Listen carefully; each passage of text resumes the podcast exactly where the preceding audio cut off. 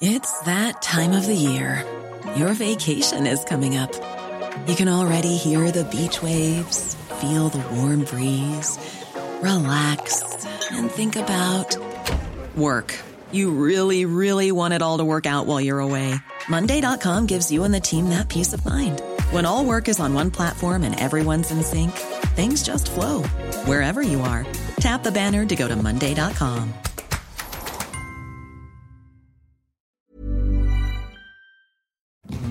à tous et très heureux de vous retrouver euh, sur le plateau de la belle équipe. On parlera de ces trois policiers agressés à Lyon euh, par une foule. On parlera du manque de place dans les prisons également. Mais aussi, on fera le point sur les incendies. On va débattre. On va décrypter l'actualité cet après-midi. Avec vous, Philippe Bilguer. Bonjour. Bonjour. Je le rappelle, président Institut de la Parole. Michel Chevalet, journaliste scientifique CNews. Bonjour Michel. Et à vos côtés, Dominique de Montvalon, éditorialiste politique. Bonjour, Dominique. On va parler euh, dans un instant, je vous le disais, des prisons avec ce sondage chez News paru ce matin. 86% des Français favorables à plus de places. Mais tout de suite, on fait un point sur les dernières actualités. C'est avec vous, euh, Mathieu Rio. Bonjour mon cher Mathieu. Bonjour Olivier, bonjour à tous. Éradiquer la délinquance, c'est la priorité. C'est ce qu'a affirmé ce matin Gérald Darmanin lors de la passation de pouvoir du préfet de police de Paris.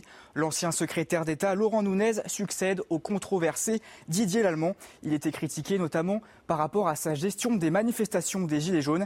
Écoutez le ministre de l'Intérieur. Alors que nous apprêtons à accueillir dans ses nouvelles fonctions le préfet de police Laurent Nunez, nous connaissons tous le poids de l'histoire, mais aussi la grandeur de l'institution qu'est la préfecture de police. Vous me permettrez d'abord de rendre un hommage tout particulier au préfet Didier Lallemand. Didier Lallemand a été nommé à ce poste, ce poste si difficile dans la République, le 21 mars 2019. Il avait une mission rétablir l'ordre public dans Paris, alors que notre capitale était secouée par des violences et des émeutes d'une ampleur sans précédent de notre histoire récente. Cette mission, le préfet allemand l'a pleinement réussie. La situation est de plus en plus favorable en Gironde. Les désonormes brasiers n'ont quasiment pas progressé depuis hier, avec 20 800 hectares détruits. Les pompiers en profitent pour consolider les pare-feux et mouiller la végétation. Le sous-préfet d'Arcachon fait le point sur la situation. La situation est évidemment de plus en plus favorable, hein, au sens où euh, bah, le périmètre du feu est, toujours le même, que nous n'avons pas euh, de feu qui progresse au sens où euh, nous n'avons pas besoin aujourd'hui d'envisager de nouvelles zones euh, à évacuer. Euh, nous en avons déjà pas mal, hein, plus de 20 000, hein, vous savez, de personnes évacuées depuis le début de l'événement en ce qui concerne le feu de la Teste, 37 000 pour ce qui concerne les, les deux feux. Parlons de ce drame à Douvres, un petit village dans l'Ain. Un homme d'une vingtaine d'années a tué cinq membres de sa famille recomposée, dont trois enfants. Le forcené, armé d'un fusil d'assaut et d'un sabre japonais, a été abattu par le GIGN. Les détails avec Yael Benamou. Le drame s'est déroulé mardi au bout de cette route, bloquée par deux véhicules de la gendarmerie. Cinq personnes d'une même famille recomposée ont été assassinées dans une maison de Douvres. Le suspect lui aussi membre de la famille, était armé d'un fusil et d'un sabre japonais, retranchés depuis mardi soir sur les lieux du crime. Les négociateurs l'ont abattu ce mercredi, après avoir passé la nuit à essayer d'entrer en contact avec lui. Le forcené, âgé d'une vingtaine d'années, aurait souffert de troubles psychologiques. Si les habitants du village ne connaissaient pas bien cette famille, arrivée en juillet 2020, ils sont tout de même abasourdis. Je ne les connaissais pas, mais c'est toujours la proximité et euh, le fait de les avoir croisés euh, quelques fois, ça fait toujours bizarre. Qu'on en vienne là euh, d'un sang-froid comme ça, c'est dur quoi. Un petit village de 1000 habitants, ouais, ça peut perturber, ça peut soulever beaucoup de questions. Surtout à ce moment-là, c'est frais, ça fait quand même quelques heures, tout le monde est au courant. Plus de 100 gendarmes et enquêteurs ont été mobilisés sur les lieux des faits. Ce drame constitue l'une des tueries familiales les plus meurtrières en France de ces dernières années. Partons au Royaume-Uni avec les adieux de Boris Johnson. Le Premier ministre a tiré sa révérence hier devant les députés. Il a défendu son bilan avant de terminer avec cette citation culte d'Arnold Schwarzenegger dans le film Terminator 2. Écoutez. Mission largely accomplished. For now, I want to thank you, uh, Mr. Speaker. I want to thank all the wonderful staff of the House of Commons. I want to thank all my friends and colleagues. I want to, I want to thank my right friend uh, opposite, Mr. Speaker. Uh, I want to thank everybody here and hasta la vista, baby. Thank you. Et avant de retrouver Olivier et tous ses invités en plateau, c'est l'heure de votre chronique santé avec cette question comment lutter contre la transpiration? C'était Bonjour Docteur Millot avec Idéal Audition, spécialiste de la santé auditive accessible à tous. Idéal Audition, vous allez adorer tout entendre.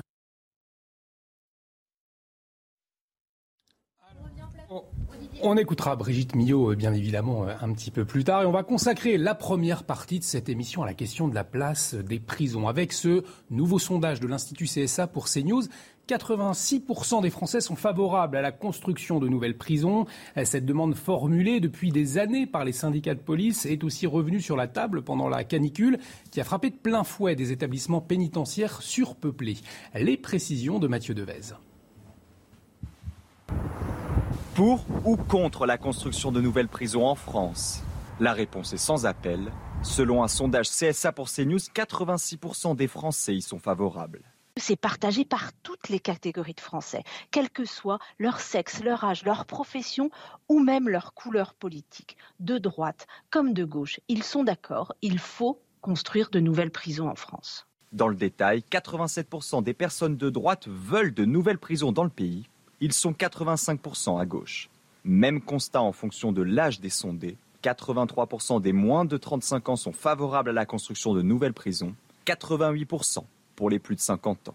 Et selon les syndicats du personnel pénitentiaire, il y a urgence.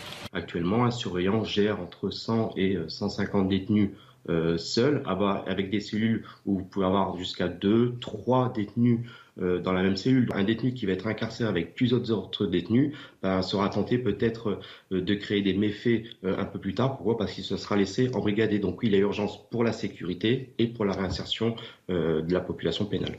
De son côté, le gouvernement promet la création de 15 000 places de prison supplémentaires en 5 ans. Alors peut-être une première réaction, un premier tour de table, 86% favorable à plus de places de, prison, quelles que soient les couleurs politiques. Euh, d'ailleurs, Philippe, la question ne fait pas débat. Hein. Alors, euh, Olivier, si vous le permettez, j'espérais être rapide, ne pas transpirer, mais être inspiré, si j'ose dire. Euh, le, premier point, ça me paraît comme un, un affront à une politique régalienne que je trouve très médiocre et très faible. Premier point.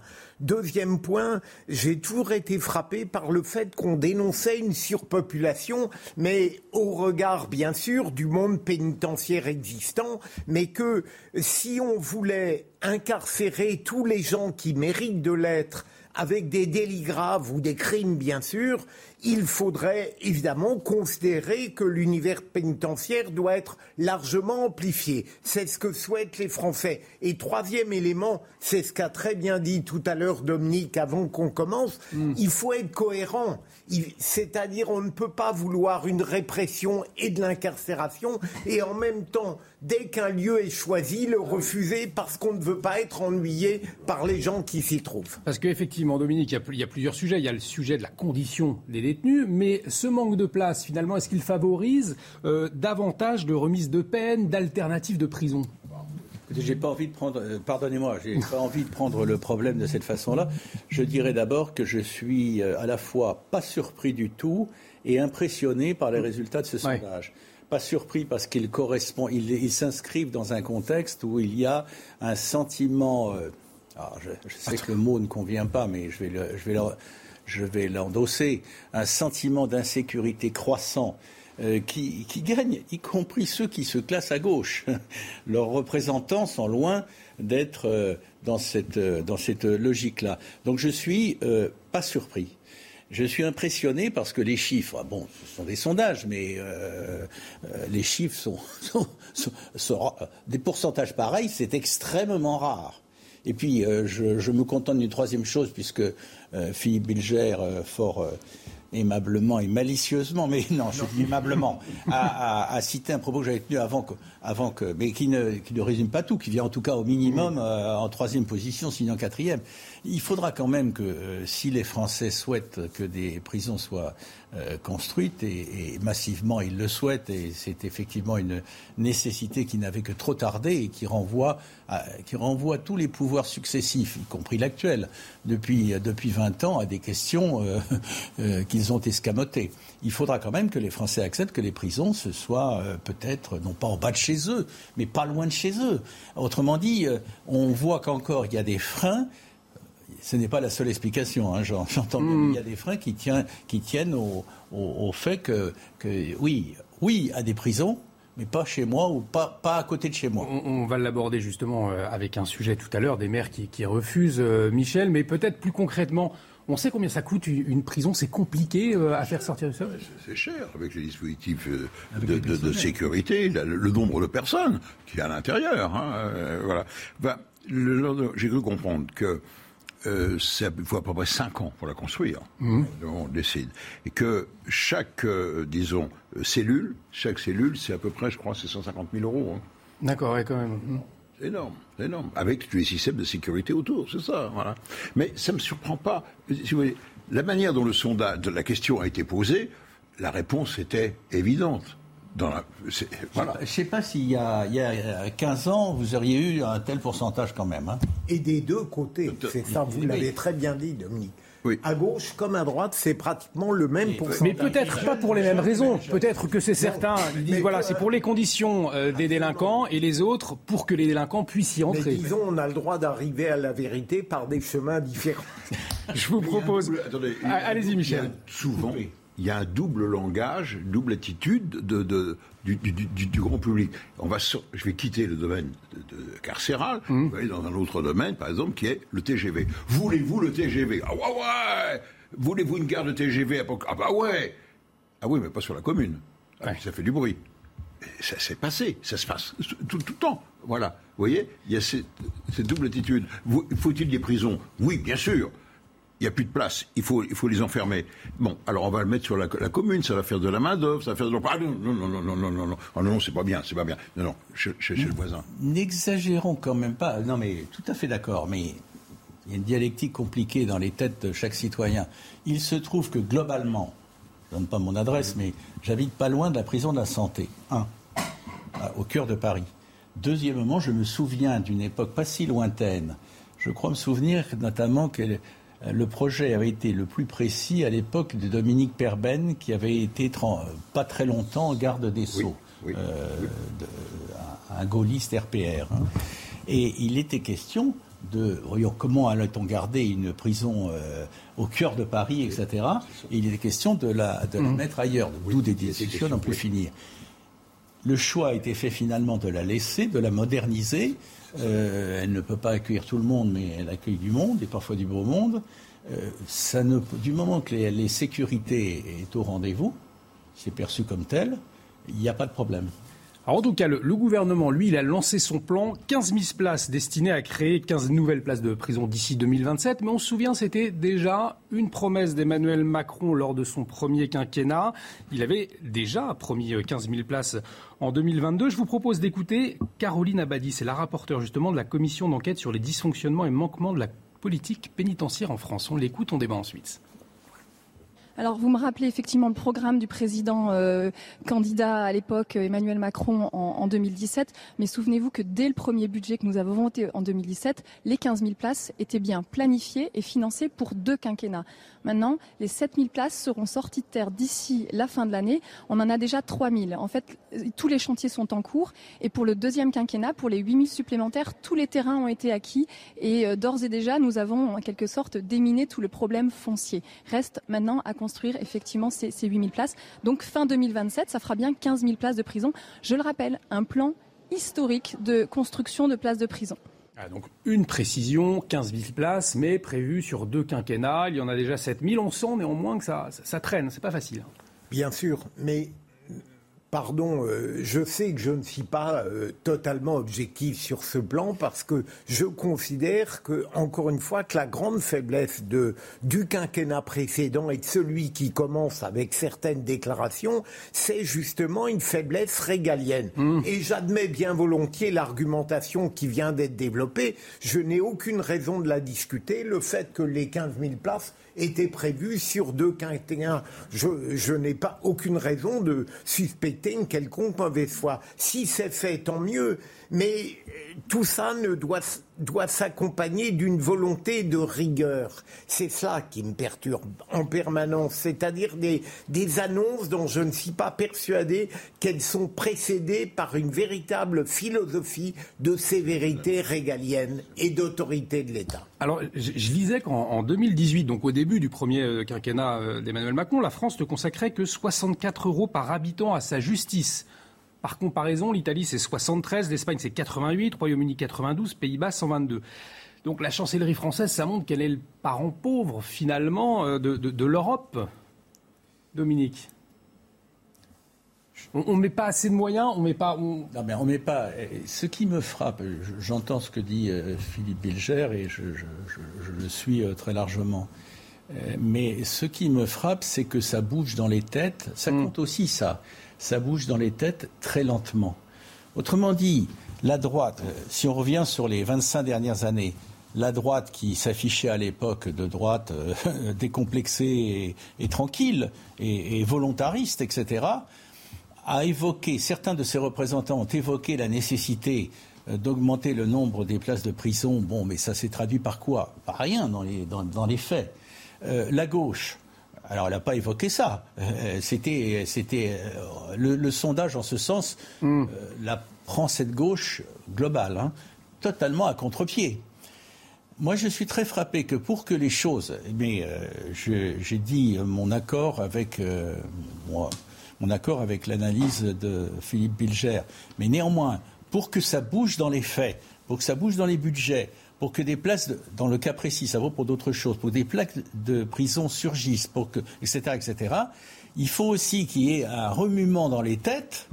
Un, changement, un changement d'idéologie. Pas la totalité des mhm. Français, encore que là on n'en est pas loin, mais que les Français comprennent que ça doit être une des priorités, peut-être pas la priorité nationale, mais une des priorités nationales. Il y a, 20, il y a 30 ans, il y a 20 ans, il y a 15 ans, et même peut-être encore, je, prends à témoin euh, Philippe Bilger, et même encore il y a 10 ans, est-ce que c'était le cas? De mon point de vue, non. Maintenant, euh, que, euh, que je sais que c'est un thème qui est cher à Philippe Bilger, mais je, le comprends tout à fait, que, euh, qu'Emmanuel Macron ait choisi par tempérament et probablement dans un mélange avec, par choix aussi, d'avoir le régalien flou. Et, est-ce que derrière, il y a une idéologie, alors peut-être pas une pression, en tout cas une idéologie de certains magistrats qui disent, euh, qui sont davantage opposés à mettre les gens dans les prisons et qui disent voilà les, peines aménagées finalement c'est mieux pour la réincarcération le tout prison ça marche pas. Est-ce qu'il y a aussi cette idéologie là qui, qui freine euh, ces, ces, constructions de prisons malheureusement j'en suis persuadé Olivier mais ça ne veut pas dire forcément que derrière il y a une idéologie politique. Je veux dire on peut avoir une conception judiciaire qui n'est pas la mienne qui est plutôt euh, sulpicienne d'une certaine manière, mais je la respecte en même temps, mais c'est assez dangereux lorsque euh, une catégorie de magistrats euh, est en contradiction avec un sentiment populaire qui est largement exprimé. Mais si je peux ajouter un mot, Olivier, certes, on donne moins à la justice par tête d'habitant, mm. mais il ne faudrait pas en permanence exonérer la magistrature et la justice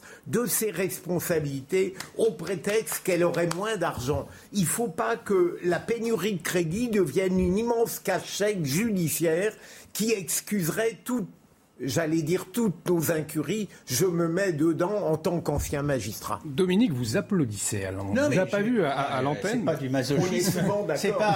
On n'est pas, toujours d'accord, euh, Philippe Bichet, Dominique, est un, Dominique est un équilibre et moi je suis un caractériel dans les... Non, non, là, vous allez me mettre en porte-à-faux. Je, euh, porte-à-faux, enfin, si je, puis dire. Non, mais c'est pas du masochisme, du tout, du tout, du tout. Je le précise pour ceux qui ont entendu ce qu'a dit Philippe Bilger. Mais c'est vrai que il y a quand même des questions qui se posent à l'ensemble de la magistrature. Euh, alors, la responsabilité est inégalement partagée, bien entendu. Et je ne vais pas le paraphraser, mais je dis euh, quand même le, cœur du propos. Mais quand ça vient d'un magistrat comme Philippe Bilger, ça a beaucoup plus de poids. Euh, quand euh, vous, vous, ne pouvez pas tirer argument de ce que les crédits de la justice ont été faibles très longtemps, là, depuis peu, ils augmentent, mais c'est un changement tout récent, pour que ça justifie des choix qui sont faits par les magistrats qui sont, qui sont parfois en complètement en, contradiction avec un sentiment populaire. Il ne s'agit mm. pas que les magistrats s'agenouillent devant le sentiment populaire. Vous, ne voudriez pas de ça non plus, mais ne tombons pas dans le. ce n'est pas parce qu'ils euh, qu'ils en prennent le contre-pied qu'ils sont dans le, dans le juste, euh, dans la justice. Alors, allez-y, allez-y, La meilleure preuve, et évidemment Dominique a raison, euh, imaginons la tragédie judiciaire d'Outreau si on avait eu plus de crédit, elle aurait existé de la même hmm. manière. On parlait tout à l'heure, donc on est tous d'accord, 86% euh, des Français sont pour davantage de, places en prison, mais c'est pas facile. Vous le disiez, euh, Michel, euh, il y a un instant, pour appuyer vos propos justement, je vous propose de, regarder ce, sujet, puisque certaines communes susceptibles d'accueillir un centre pénitentiaire sont opposées. Illustration, c'est à Cressinois en Seine-et-Marne, un sujet de Quentin Gribel. C'est ici, à Crisnois en Seine-et-Marne, en plein milieu de 20 hectares de terres agricoles, qu'une prison pourrait voir le jour d'ici 2027. Inconcevable pour le maire de la commune qui critique le choix de cet emplacement alors que d'autres terrains non cultivables étaient disponibles. La consommation de terres agricoles alors qu'on a des friches existantes dans la région, c'est vrai que c'est tout à fait dommage. On a un projet de zéro artificialisation à, plusieurs échéances qui ont été données. On en parle beaucoup et puis en parallèle, euh, c'est pas ce qu'on fait sur le terrain. Mais l'argument écologique n'est pas le seul des opposants au projet, car avec 1000 places créées dans la prison et près de 300 postes de surveillants pénitentiaires, la population de ce village de 600 habitants pourrait tripler, avec son lot de désagréments. La proximité immédiate des habitations, puisque vous avez un certain nombre de prisons qui se construisent aujourd'hui à une distance minimum d'un kilomètre ou qui sont dans des tissus urbains denses pour les anciennes. Là, on est sur des, des, terres agricoles avec un bruit qui peut se propager très facilement et donc sous les fenêtres des habitants, à 200, 250 mètres. 96% des habitants du village se sont prononcés contre l'installation de la prison l'année dernière, un vote sans effet juridique mais qui pourrait influencer le scrutin officiel en octobre. 52 élus de l'intercommunalité donneront alors leur avis sur le projet. Alors Michel, un argument écologique, mais pas seulement. Les, les, habitants dans les campagnes ne veulent pas avoir de prison en bas de chez eux il y a l'effet psychologique d'avoir une prison si jamais des gens s'évadaient, l'insécurité. Euh, je, comprends cela. Mais en fait, ça tourne autour du fait pour le maire, c'est que on doit sauvegarder des terres agricoles. Hmm. Le problème, il est, c'est l'emplacement. Il, il conteste peut-être pas l'installation, mais l'emplacement choisi, si j'ai bien compris. Il y, a, cet aspect-là, et il soulignait aussi qu'il y avait l'aspect psychologique, comme vous disiez. Il y a un aspect psychologique. J'avoue, moi je suis dans une, une petite commune de. de ah, voilà la vérité. Alors, Michel, précisons les choses. Donnons pas l'adresse, mais précisons les choses. Est-ce que si le maire, enfin, il y a une proposition, enfin, il n'y a pas la place maintenant, il n'y a plus la place, euh, on rasait, il y a quelques bois encore, fort heureusement, on les rasait ah on modifie le plan d'occupation des sols, et puis on dit on va faire une prison, parce que. Bah, est-ce que si on mettait ça au vote, est-ce que je, serais pour? Personnellement, non, je crois, je dirais non. Non, je dirais non. Pour alors, après, après quelqu'un de CNews viendrait te voir et on te demanderait pourquoi? Eh non, ben, mais j'ai raison. Là, je dirais, il y a un autre, on peut choisir tout de même un autre emplacement. Ah, bah, chacun va dire la même chose. Voilà, mais bien sûr, bien sûr. Moi, l'argument du maire peut s'entendre, mais j'espère que je n'aurai pas la même opinion que Michel au moment où on m'interroge sur la prison. En revanche, je ne mettrai pas sur le même plan euh, la construction de prison dont vous avez très bien parlé, Dominique, parce qu'a priori, lorsqu'il y a un régime cohérent au sein de la prison, on n'est pas incommodé en permanence par les conséquences pénitentiaires. En revanche, Je trouve, par exemple, si la comparaison est plausible, scandaleuse l'implantation à Paris, près d'écoles, de centres pour droguer. Ah ben non, mais ça. Euh, mais, c'est vrai qu'effectivement, la question de l'emplacement compte, parce qu'une prison isolée, euh, les copains, la famille ont peut-être plus de mal à, aller euh, rendre visite aux gens qui sont incarcérés. Et on sait tous ces problèmes aussi de paquets de, drogue qui sont jetés ah au-dessus, au-dessus des murs. Et c'est vrai que dans les villes ou à côté des villes, ça pose plus de problèmes. Je parlais de la prison de la santé. je ne passe pas mes promenades à pied dans Paris tout le long de la prison de la santé, mais il n'a pas besoin d'être un grand expert pour voir, euh, pour voir les traces des, paquets qui n'ont pas atteint leur objectif et qui sont restés en suspens.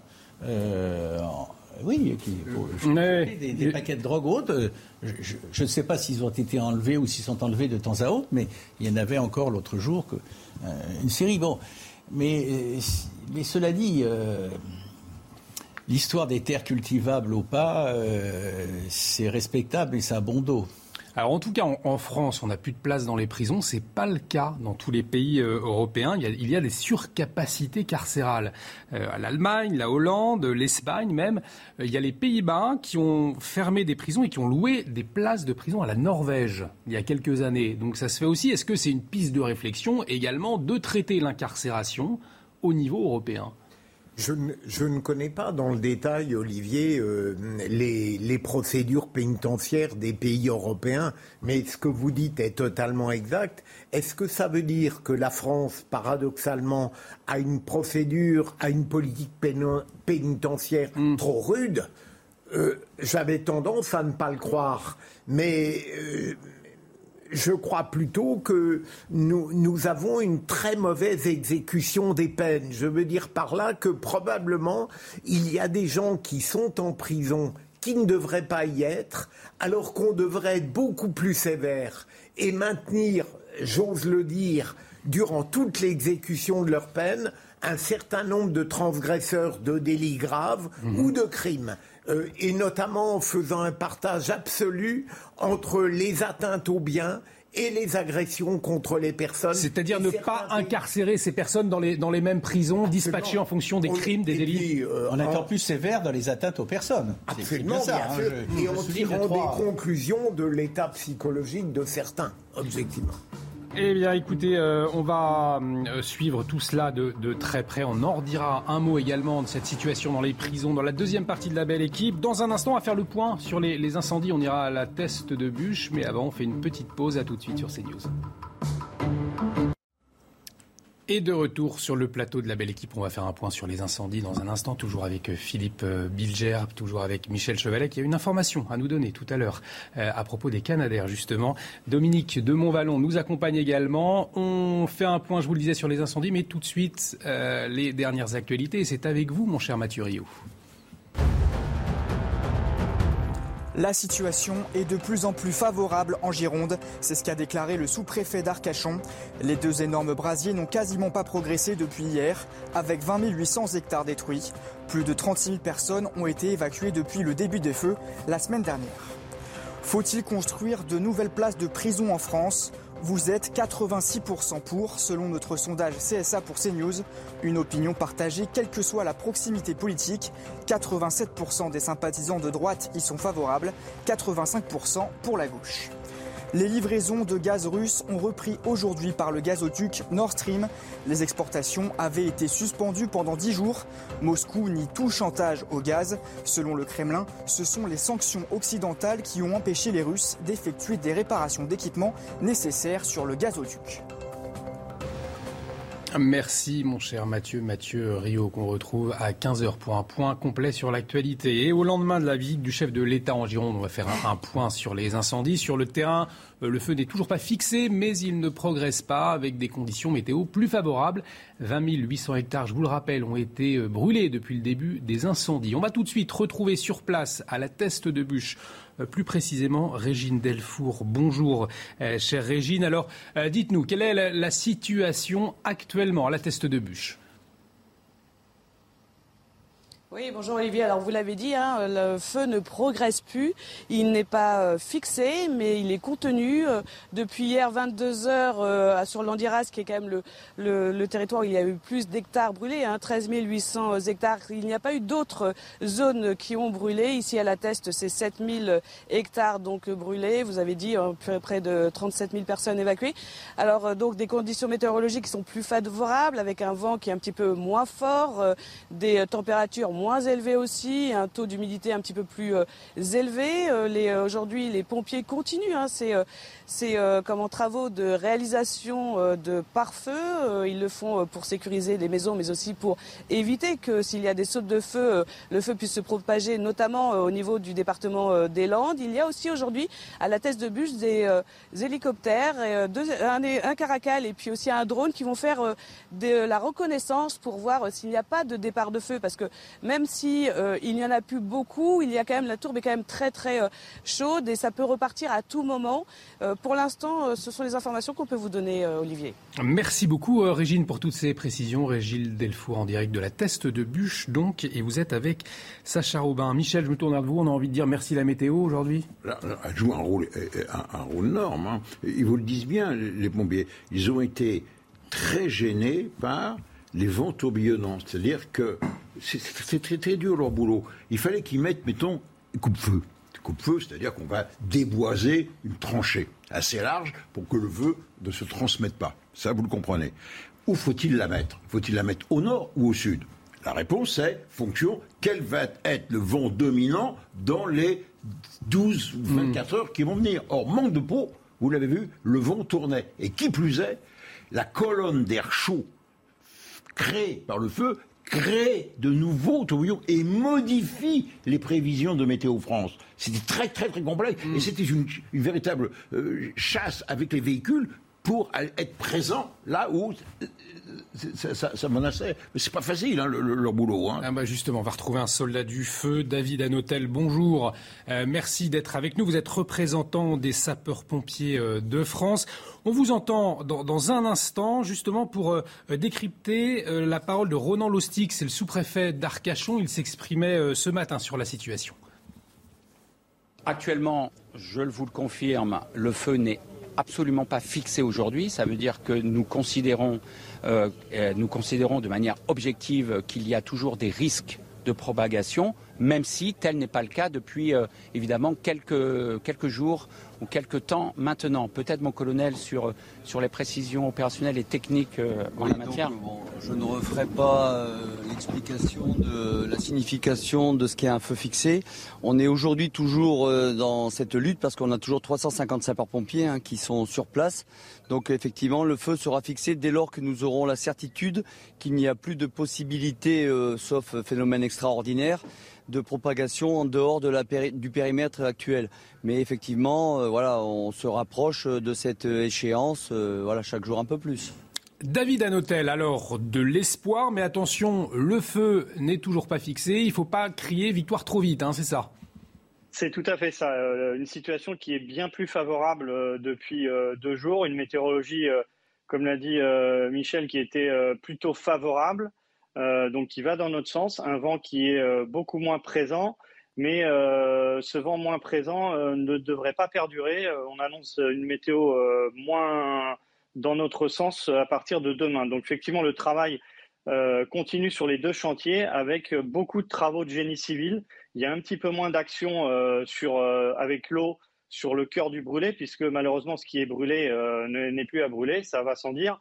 Et euh, il y a une accentuation euh, des moyens de génie civil sur le périmètre du feu, au niveau de la teste, en particulier sur le, quartier des Miclos, également vers le sud pour éviter tout risque de propagation vers les Landes, et sur l'Andiras, sur plusieurs zones, également pour éviter une propagation vers le sud et aussi vers les zones habitées. Donc il y a vraiment un gros gros travail qui est fait à l'heure actuelle. Très concrètement, ça veut dire que les pompiers sont plus face à, des flammes, ne luttent plus directement avec de l'eau et des, lances à incendie euh, face aux flammes, mais c'est plus une stratégie de prévention. Alors les travaux de génie civil sont faits euh, par les équipes de, forestage, par euh, des renforts militaires. Effectivement, les sapeurs-pompiers sont encore confrontés à des flammes, mais de bien moins grande ampleur. on n'est plus sur des feux de cime comme on a pu le rencontrer jusqu'à lundi ou mardi, c'est des foyers résiduels, c'est des reprises de feu avec des flammes de, quelques mètres. c'est un travail différent, mais pour autant au moins aussi harassant. Alors, il y a eu des Et puis il y a une gestion à l'heure actuelle qui est en cours des relèves, c'est à souligner. On est à une semaine à peu près du début de l'incendie. Donc petit à petit, l'ensemble des, renforts, en particulier extrazonaux, euh, arrivent euh, de, toute la France pour venir euh, remplacer les sapeurs-pompiers qui étaient engagés depuis 6-7 jours. Alors il y a aussi la question des, riverains, des milliers ont dû être évacués. À partir de quand on peut envisager un, retour de, de, ces personnes dans leur domicile? Alors il y a selon les informations, euh, je pense que vous avez également, il y a une réunion qui a dû se tenir et qui est peut-être en cours à 13h30 euh, pour la partie du feu de Landiras pour effectivement évaluer euh, la possibilité de faire réintégrer quelques riverains. on va dans le bon sens. A priori, comme vous l'avez souligné, il ne faut pas crier victoire trop rapidement, mais on pourra le faire lorsqu'on sera certain que le feu sur la zone euh, proche de ces habitations n'aura euh, aucune possibilité de s'étendre à nouveau. Sans parler de feux fixés pour l'ensemble du périmètre, on peut effectivement envisager que sur certaines zones, les travaux réalisés, les actions d'extinction permettront de réintégrer petit à petit une partie des populations. Mais ça va prendre du temps dans tous les cas. Alors nous sommes donc au lendemain de la visite du chef de l'État. L'heure est aux enseignements à tirer. On commence, il y a des questions qui se posent, il y a des solutions envisagées. Elle a été euh, utile, cette visite d'Emmanuel Macron hier, en tout cas pour vous, les sapeurs-pompiers? Elle est utile et elle est voire euh, même indispensable parce que euh, au-delà d'une visite qu'on pourrait qualifier de, purement politique, c'est un geste nécessaire du chef de l'État. Vous avez vu sur place qu'il y avait des représentants, aussi bien sapeurs-pompiers, des associations des FCI, des militaires, des élus, euh, de l'ensemble des acteurs qui ont participé euh, à, la, lutte contre ces incendies. Donc c'est euh, un hommage rendu à tout le monde. Donc elle est effectivement indispensable. Maintenant, ça ne solutionne en rien les difficultés rencontrées. Et puis, nous sommes toujours le 21 juillet et euh, l'ensemble de la corporation est particulièrement inquiète parce qu'on a encore euh, au moins un mois et demi à tenir et les indicateurs euh, ne sont pas bons. Il a plu dans certaines régions ces deux derniers jours, mais je ne crois pas que ce soit le cas dans le sud-ouest et encore moins dans le sud-est. Donc une, réorganisation très rapide. Vous restez avec nous, David Anotel. Vous intervenez bien évidemment quand vous le souhaitez. Je le disais, les premiers enseignements, on commence à les tirer. On a beaucoup parlé des moyens aériens, des pilotes, du redéploiement nécessaire des bases ces derniers jours. On va écouter Emmanuel Macron euh, au sujet de la, flotte aérienne, justement. Comment aussi améliorer euh, la solidarité européenne? Nous l'avons vu, euh, la France a été à l'initiative et l'année dernière, comme l'année qui précédait, nous avons beaucoup été en solidarité des Grecs, des Algériens ou d'autres. Nous avons, pu bénéficier de la solidarité de plusieurs Européens durant euh, cet épisode de feu. Il faut encore améliorer les choses pour avoir une flotte européenne beaucoup plus complète et euh, encore plus réactive.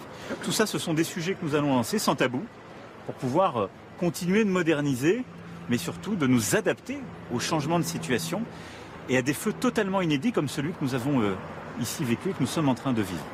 Avant de vous entendre, Michel, parce que vous avez une information à, nous livrer, Philippe, Dominique, quand on parle de, flotte européenne pas assez suffisante, on, a du mal à saisir. Olivier, je ne voudrais pas faire de la dérision, bien au contraire. Je suis frappé de voir, on parlait tellement de l'obligation de la visite présidentielle hier, par moments, ça me fait penser à ces rois thaumaturges qui guérissaient les écrouelles. Il est venu hier et on peut dire qu'il y a eu tout de même une petite accalmie du feu, comme s'il y avait une coïncidence presque miraculeuse. Mais bien sûr, la flotte européenne, il a totalement raison. Euh, il a annoncé des choses. Moi, j'ai pas écouter ça en détail, le reboisement qui prendra un temps fou. Euh, on, va y revenir effectivement. C'est une affaire de d'années, de, c'est énorme, énorme. Dizaines d'années. Dizaines d'années. Dizaines d'années. Dominique, sur cette flotte européenne. Alors d'abord, comment ne pas apprécier, petit coup de chapeau, l'humour de Philippe Bilger. Voilà. Il a bien fait de venir hier. Le président, on en a beaucoup parlé. Ah d'accord, oui. Oui, dont acte. Euh, il fallait qu'il vienne. Que n'aurait-on dit s'il n'était pas venu euh, dans La flotte européenne, euh, il y a une petite, un petit choc dans les têtes, on parle souvent d'armée européenne. Je n'ouvre pas le chapitre, hein. mais, mais ça, ça peut effectivement, ça peut résonner comme ça. Oui, mais mm. à tort, parce que dans le cas précis, sauf erreur de ma part, c'est la conjugaison des flottes des différents pays qui acceptent de se mettre au service les uns des autres selon la situation, euh, d'Algérie, la Grèce, etc. Oui, c'est ça, il n'y a, pas de flotte, Michel. Voilà, c'est pas c'est pas euh, un commandant unique, euh, un lieu presque unique, etc. Mais bon, c'est absolument nécessaire. Même si par ailleurs, euh, chaque pays, à commencer par la France, doit muscler sa capacité de, de réaction à, à, une situation qui, qui, ne fait que commencer. On entre dans une nouvelle ère. Hein. C'est plus les feux d'antan. Hein. Justement, Michel, des informations concernant ces fameux Canadaires. On en a beaucoup parlé. Ouais, il apparaît que le, le Canadair, enfin disons le bombardier d'eau, un Canadair étant, euh, euh, on prend le nom de Canadair parce qu'il était construit au Canada. Hein, faut, faire, en fait, c'est la firme de Havilland hmm. qui construisait, je dis imparfait, et je vais vous expliquer ce qui s'est passé. Et donc, euh, c'est un, c'est dérivé. Il fallait un hydravion parce qu'au Canada, il y a des forêts, mais il y a beaucoup de rivières, il y a beaucoup de lacs. Et il n'y a pas de route, il n'y a pas de piste. Hein, c'est le Canada. Et donc, c'était tout indiqué de prendre un appareil, une structure dérivée d'un avion militaire qu'on a vu dans les films, le Catalina, le fameux hydravion Catalina, qui servait à la chasse sous-marine, qui servait à aller repêcher les, équipages qui, tombaient euh, à l'eau. Et il était avec des moteurs à piston, à hélice à mmh. piston. Voilà. Et donc, ça a démarré, c'est deux Havilland qui construisaient ça en 1966. Donc, vous voyez, c'est pas d'aujourd'hui. Et il y a eu une série d'appareils, et ça s'est bien vendu, parce qu'il était le sol sur le marché.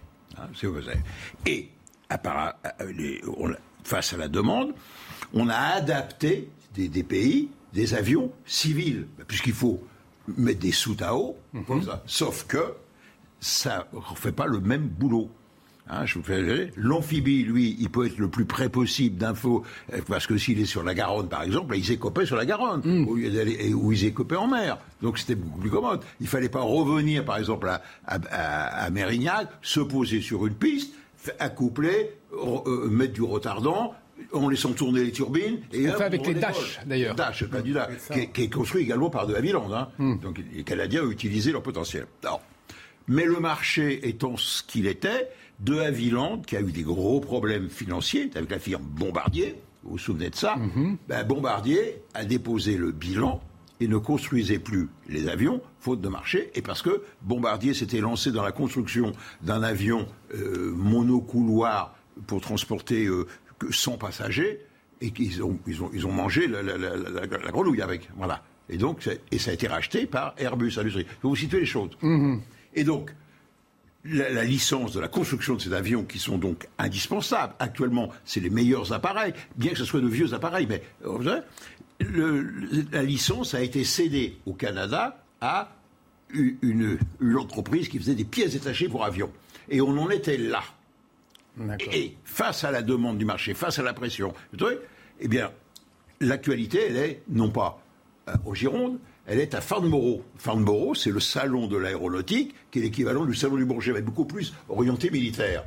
Et le stand, m'a dit des confrères euh, journalistes de la presse aéronautique, m'ont dit, tu sais, dans le stand sur lequel il y a le plus de monde et autour d'un vieil avion, c'est le stand dit de, de Havilland, de Canadair. Enfin, c'est Air Wings maintenant. Voilà.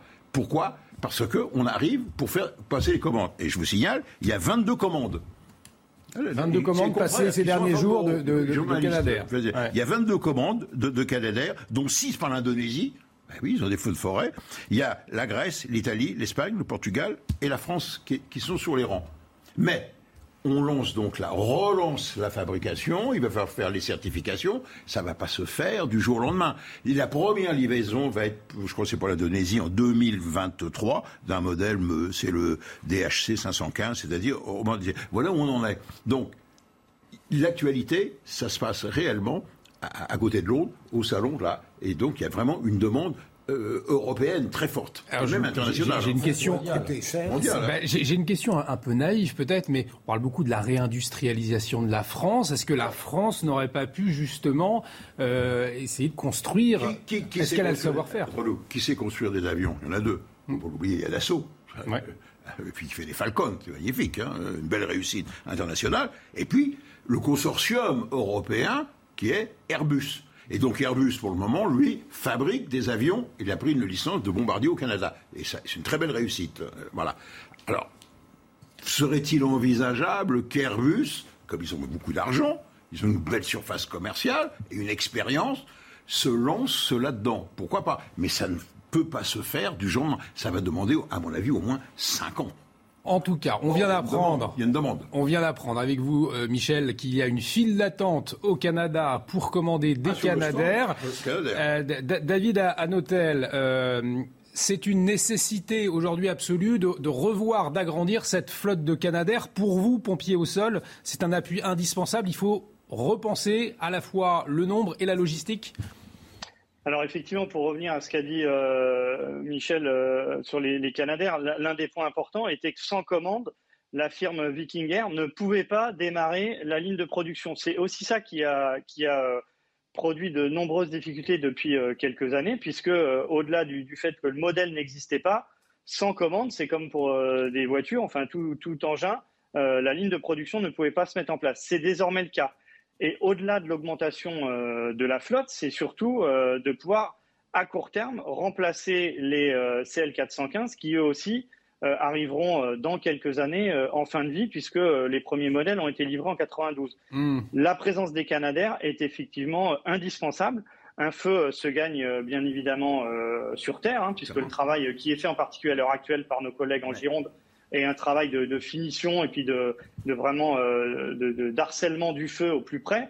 Mais euh, les avions, euh, qui soient Canadair pour jeter de l'eau ou les Dash pour utiliser, utiliser du retardant, c'est clairement indispensable. On ne peut pas travailler sur des feux de cette ampleur sans l'utilisation de moyens aériens. Et on n'en parle pas assez. Il y a aussi d'autres outils qui sont les hélicoptères bombardiers d'eau, dont deux vont être loués, puisqu'il y a un décret qui a été pris hier en Conseil des ministres pour permettre la location par l'État français d'hélicoptères bombardiers d'eau. C'est un atout euh, également indispensable. Les deux engins qui sont loués euh, font 4000 litres. Un Canadair, c'est euh, 6000 litres, donc on s'en rapproche. Donc c'est aussi une piste à étudier. Il y a des modèles qui existent. Il y a, il y a certainement des choses à faire de ce côté-là. Certains se disent, certains services départementaux d'incendie de secours en louent à l'heure actuelle des, des hélicoptères. hein. C'est euh, aussi euh, une question qu'on peut se poser. Est-ce que c'est euh, vraiment euh, le- la vocation d'un SDIS de louer euh, des moyens de ce type-là? En tout cas, il y a une vraie réflexion à mener sur ces moyens aériens, qu'ils soient euh, de, de l'État, qu'ils soient euh, déjà euh, existants ou euh, ceux à produire. Effectivement, il y a un sujet également avec, euh, avec Airbus. Est-ce que, lorsqu'on parle de euh, renationalisation euh, d'EDF, est-ce que nos avions, on ne pourrait pas aussi euh, les, faire, euh, les faire produire euh, sur le sol européen?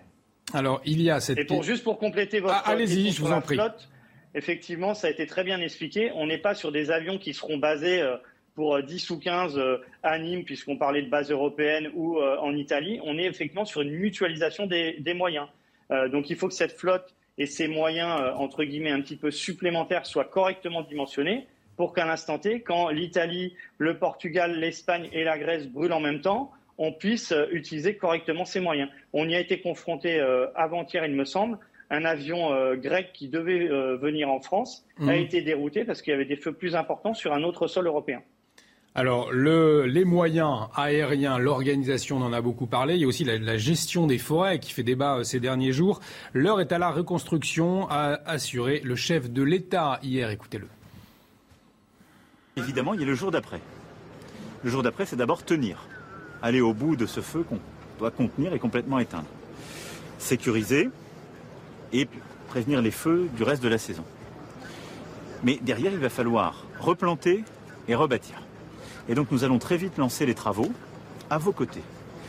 Le faire pour euh, lancer un grand chantier national pour pouvoir replanter cette forêt.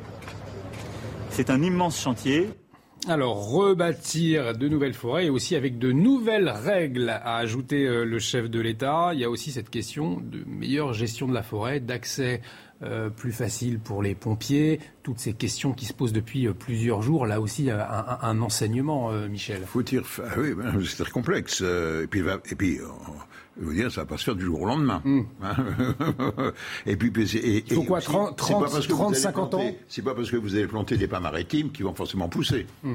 ils, vont- ils risquent de crever, enfin, etc. Voilà. Alors, le, le premier problème, c'est de dire, Est-ce qu'il faut laisser faire la nature? C'est un choix que font les Américains. On laisse faire la nature. De toute façon, ça repoussera. Ça repoussera parce que les pommes de pin, c'est un, outil merveilleux de protection contre le feu. Avec son écorce et ses écailles, elle hmm. protège les petites graines. C'est à l'intérieur des écailles qu'il y a les petites graines. Et elles tombent sur le sol et elle va attendre l'humidité pour, pour, faire, pour que les, arbres reviennent.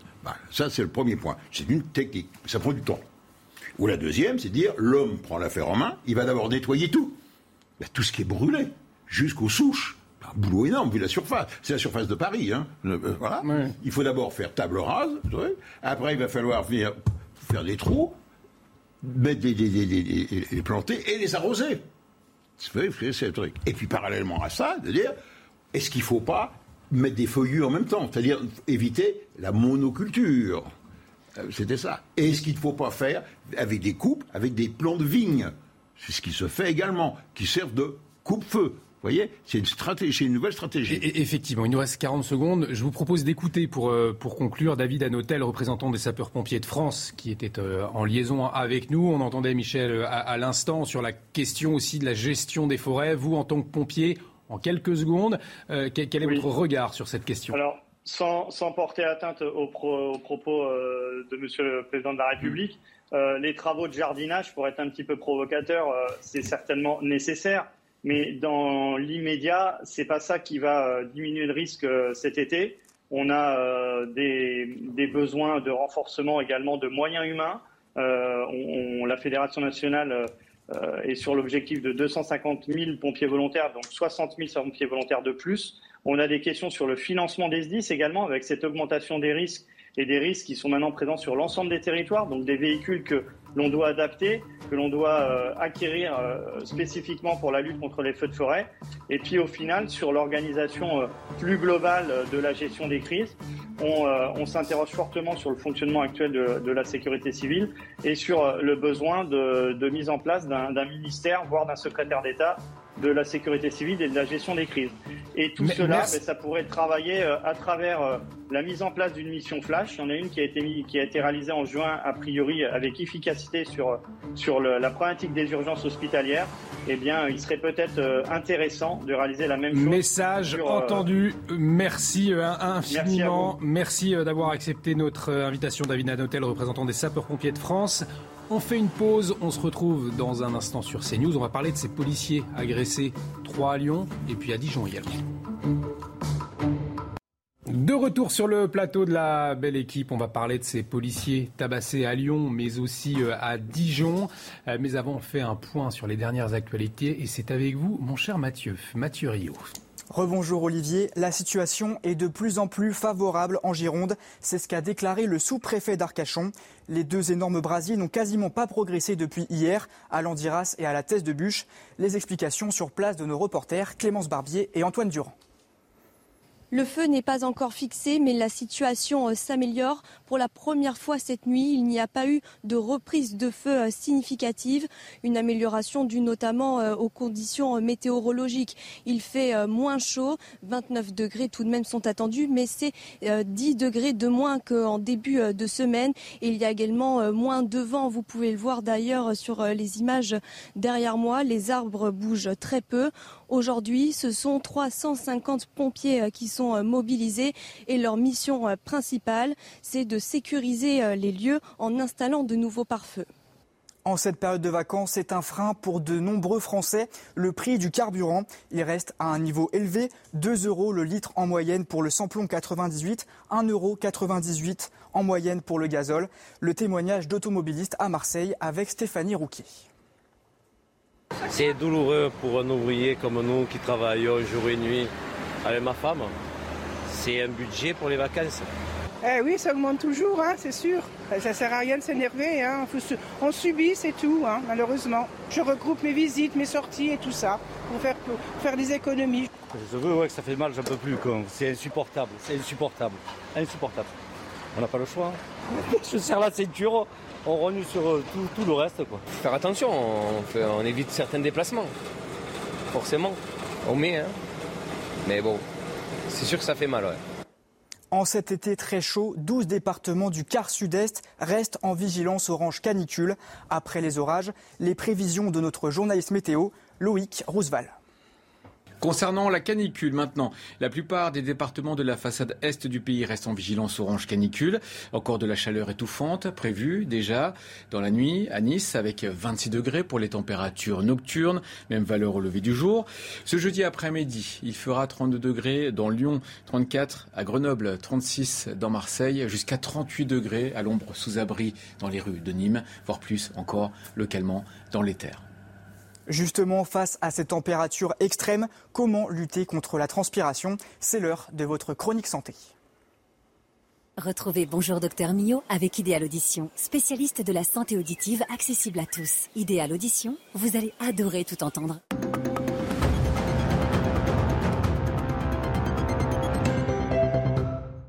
Alors déjà, commencez par porter des vêtements en fibre naturelle hein, plutôt que des vêtements synthétiques, des vêtements amples de préférence, aérés. Ensuite, il y a ce que tout le monde connaît, hein, les déodorants. Alors les déodorants, c'est juste de la cosmétique. Hein. Ça va couvrir les, odeurs, mais euh, c'est tout. Après, il y a les antiperspirants qui, eux, agissent et diminuent euh, le flux de transpiration. En fait, il est conseillé de les mettre, euh, par exemple sur les aisselles, au coucher euh, ça va aller boucher le petit canal excréteur par lequel la sueur s'évacue. Donc ça va freiner, ça va limiter euh, le flux de la transpiration. Le matin, vous enlevez un petit peu le surplus et vous serez comme ça un petit peu plus tranquille la journée. Ensuite, si vous transpirez des mains ou des pieds, vous pouvez utiliser ce que l'on appelle l'ionophorèse. Il s'agit de petits bacs dans lesquels il y a de l'eau et il y a un petit courant électrique qui circule, je vous rassure tout de suite, de très faible intensité.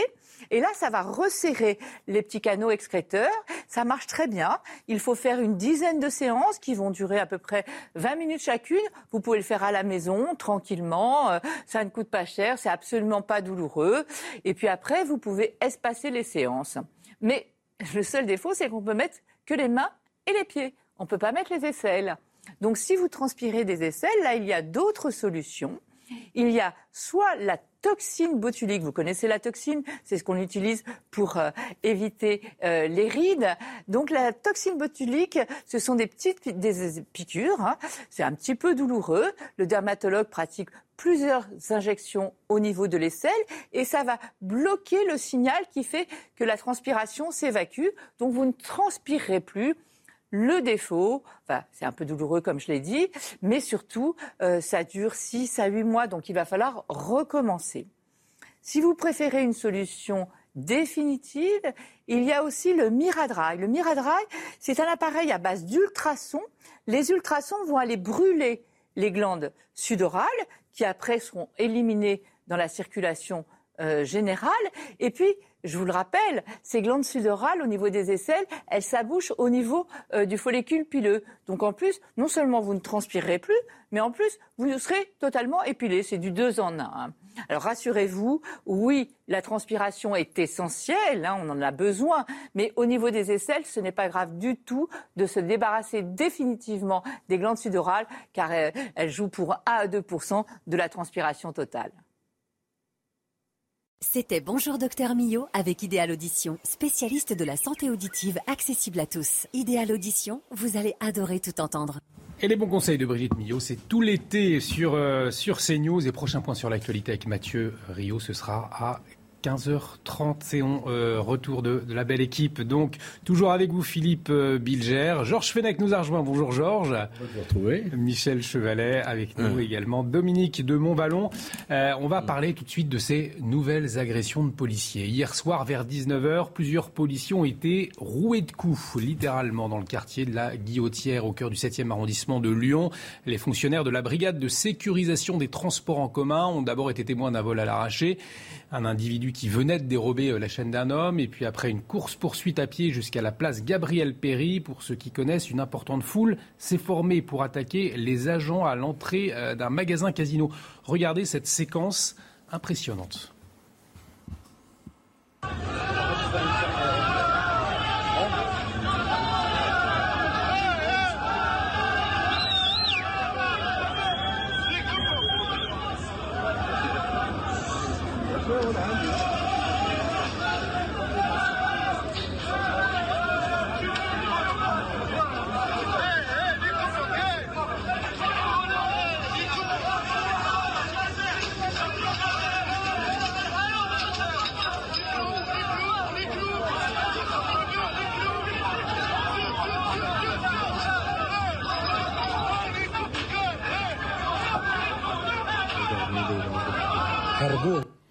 Revanche, c'est toujours douloureux d'assister ou de voir des images d'agression.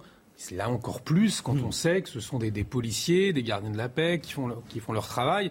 Et là, cette foule qui, vient les, les rouer de coups, un sentiment, euh, c'est compliqué.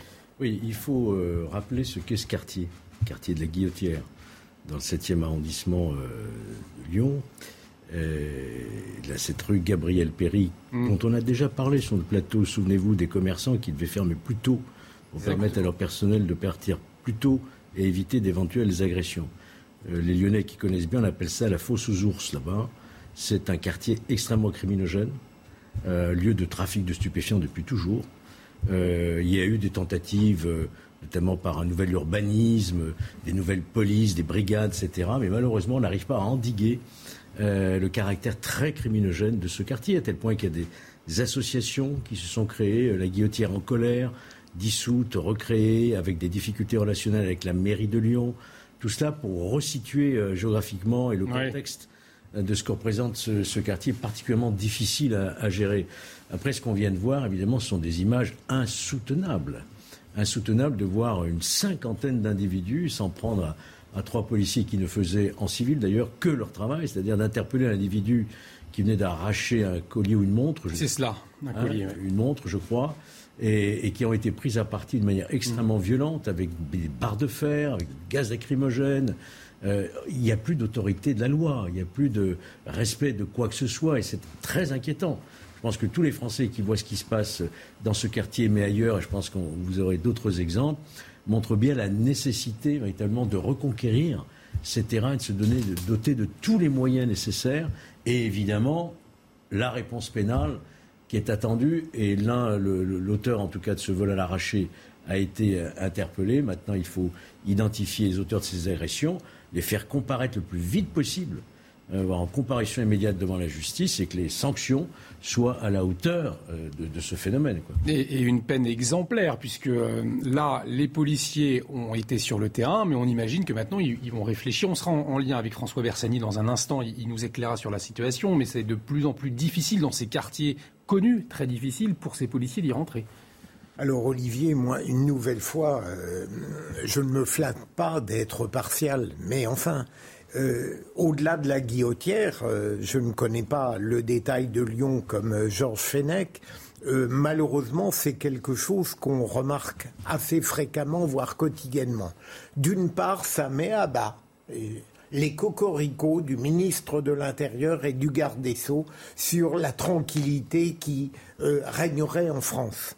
Et garde des Sceaux et ministres qui contredisent vigoureusement tous ceux qui ont l'impudence de rappeler l'insécurité. Deuxième élément, je crois qu'on ne parviendra jamais à condamner comme il convient ces transgresseurs si on ne remet pas sur le chantier un jour les peines planchées. Et troisième élément, et là je crains de euh, contre, non pas de contredire, mais d'être en désaccord avec Jean, je pense que profondément notre état de droit actuel est complètement contradictoire avec une volonté répressive efficace.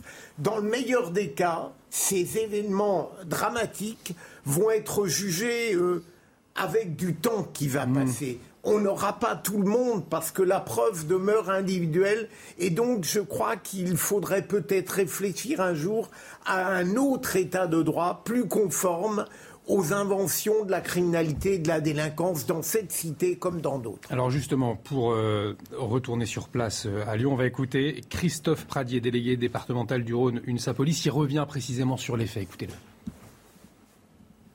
Nos collègues ont été pris à partie euh, violemment, avec une extrême violence hier soir dans le quartier de la Guillotière, qui est malheureusement bien connu des Lyonnais et qui fait la une des journaux depuis quelque temps. Euh, nos collègues ont voulu interpeller en flagrant délit euh, l'auteur d'un vol à l'arraché, d'un collier. Hein. C'est malheureusement une pratique sur Lyon assez courante. Hein.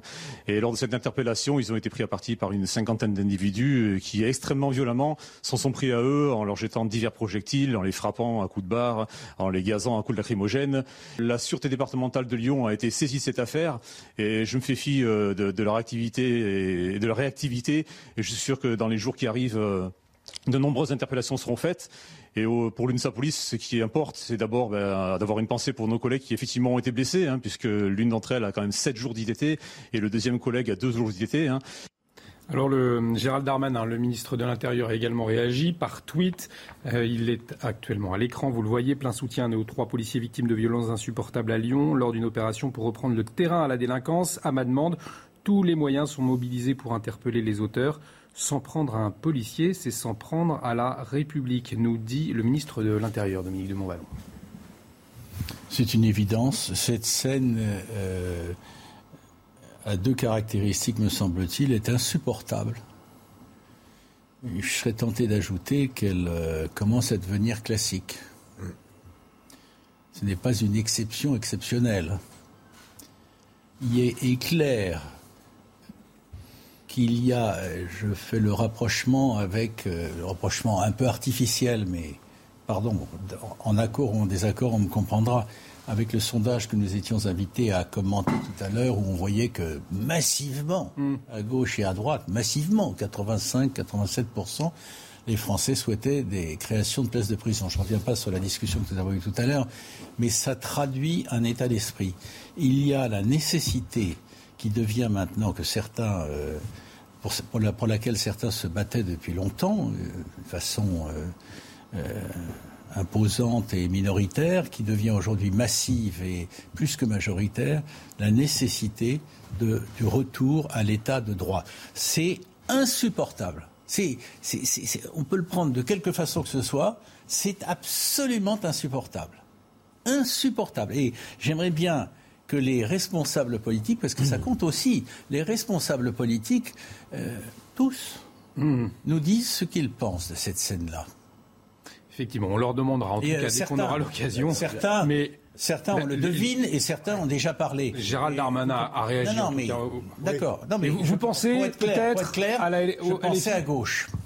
Mais enfin, Olivier, vous pensez réellement qu'un tweet de Gérald Darmanin qui termine par cette banalité s'en prendre à un policier, c'est offenser la République. Vous pensez que ça va servir à quelque chose?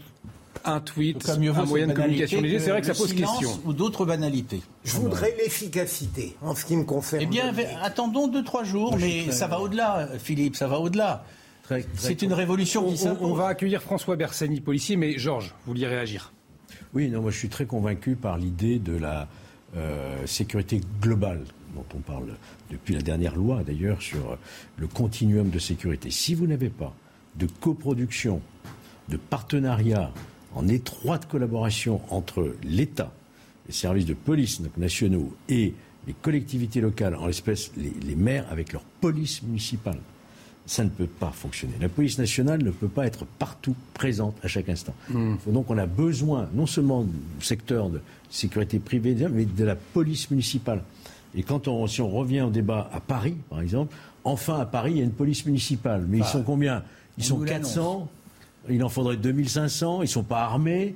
Donc tant que vous n'avez pas, et on a vu les difficultés hmm. relationnelles entre l'actuel ministre de l'Intérieur la mairie de Lyon, souvenez-vous, la mairie de Grenoble, comme par hasard, souvenez-vous, euh, insuffisance de, vidéoprotection. Vous voyez, donc si on n'a pas une prise de conscience collective, sans idéologie, qu'il faut éradiquer ce type de délinquance et de violence urbaine, on n'y arrivera pas.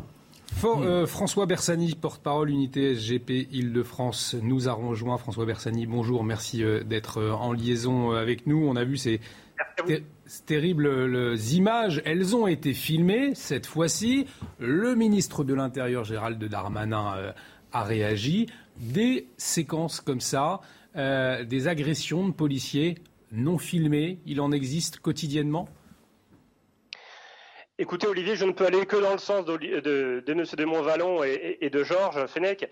Euh, ils ont tout dit dans leur, dans leur déclaration récente. Euh, D'abord, les, les, déclarations d'amour, comme les tweets faits par le pouvoir exécutif, eh bien, ça ne suffit pas. Nous, euh, aujourd'hui, que ce soit les policiers ou les gendarmes ou les policiers municipaux, on a besoin de preuves d'amour et pas de déclarations. Des déclarations d'amour, on en a entendu à l'appel. Euh, nous, ce qu'on a besoin aujourd'hui, c'est des mesures fortes, hein, un espèce de big bang, un big bang au sommet de l'État sur les forces de sécurité intérieure tant qu'au niveau judiciaire, vous n'aurez pas ce que nous demandons à l'unité AGP Police depuis des mois, à savoir des peines incompressibles pour toutes les agressions envers les personnels dépositaires de l'autorité publique, mais aussi les élus, euh, mais aussi les enseignants, eh bien, vous n'aurez pas euh, de, de, résultats. Enfin, pour nous, en tout cas, on mise beaucoup sur cette mesure qui n'est bien sûr pas euh, abordé même dans les, dans les débats au niveau du pouvoir exécutif. Tant que vous n'aurez pas des tribunaux spécialisés qui gèrent euh, les affaires de policiers victimes et, éventuellement les affaires de policiers mis en cause, c'est aussi une longue revendication de notre organisation pour que les magistrats qui siègent et qui jugent aient conscience de la difficulté du métier de policier aujourd'hui. Et puis, comme le disait Georges Fenech, on est dans un on nous vend le continuum de sécurité. Ça, c'est le terme un peu techno-ministériel. Donc là, le continuum de la sécurité, pour faire simple pour vos téléspectateurs, c'est la coproduction de la sécurité entre les collectivités locales, la sécurité privée et les forces étatiques, euh, gendarmerie nationale ou police nationale. Aujourd'hui, ça balbutie. Euh, on a pu le voir sur le Stade de France que ce continuum n'existait, enfin, était défaillant. On le voit également sur des mairies qui n'ont pas dimensionné, qui n'ont pas calibré les effectifs de leur police municipale en adéquation avec la hausse de l'indélinquance.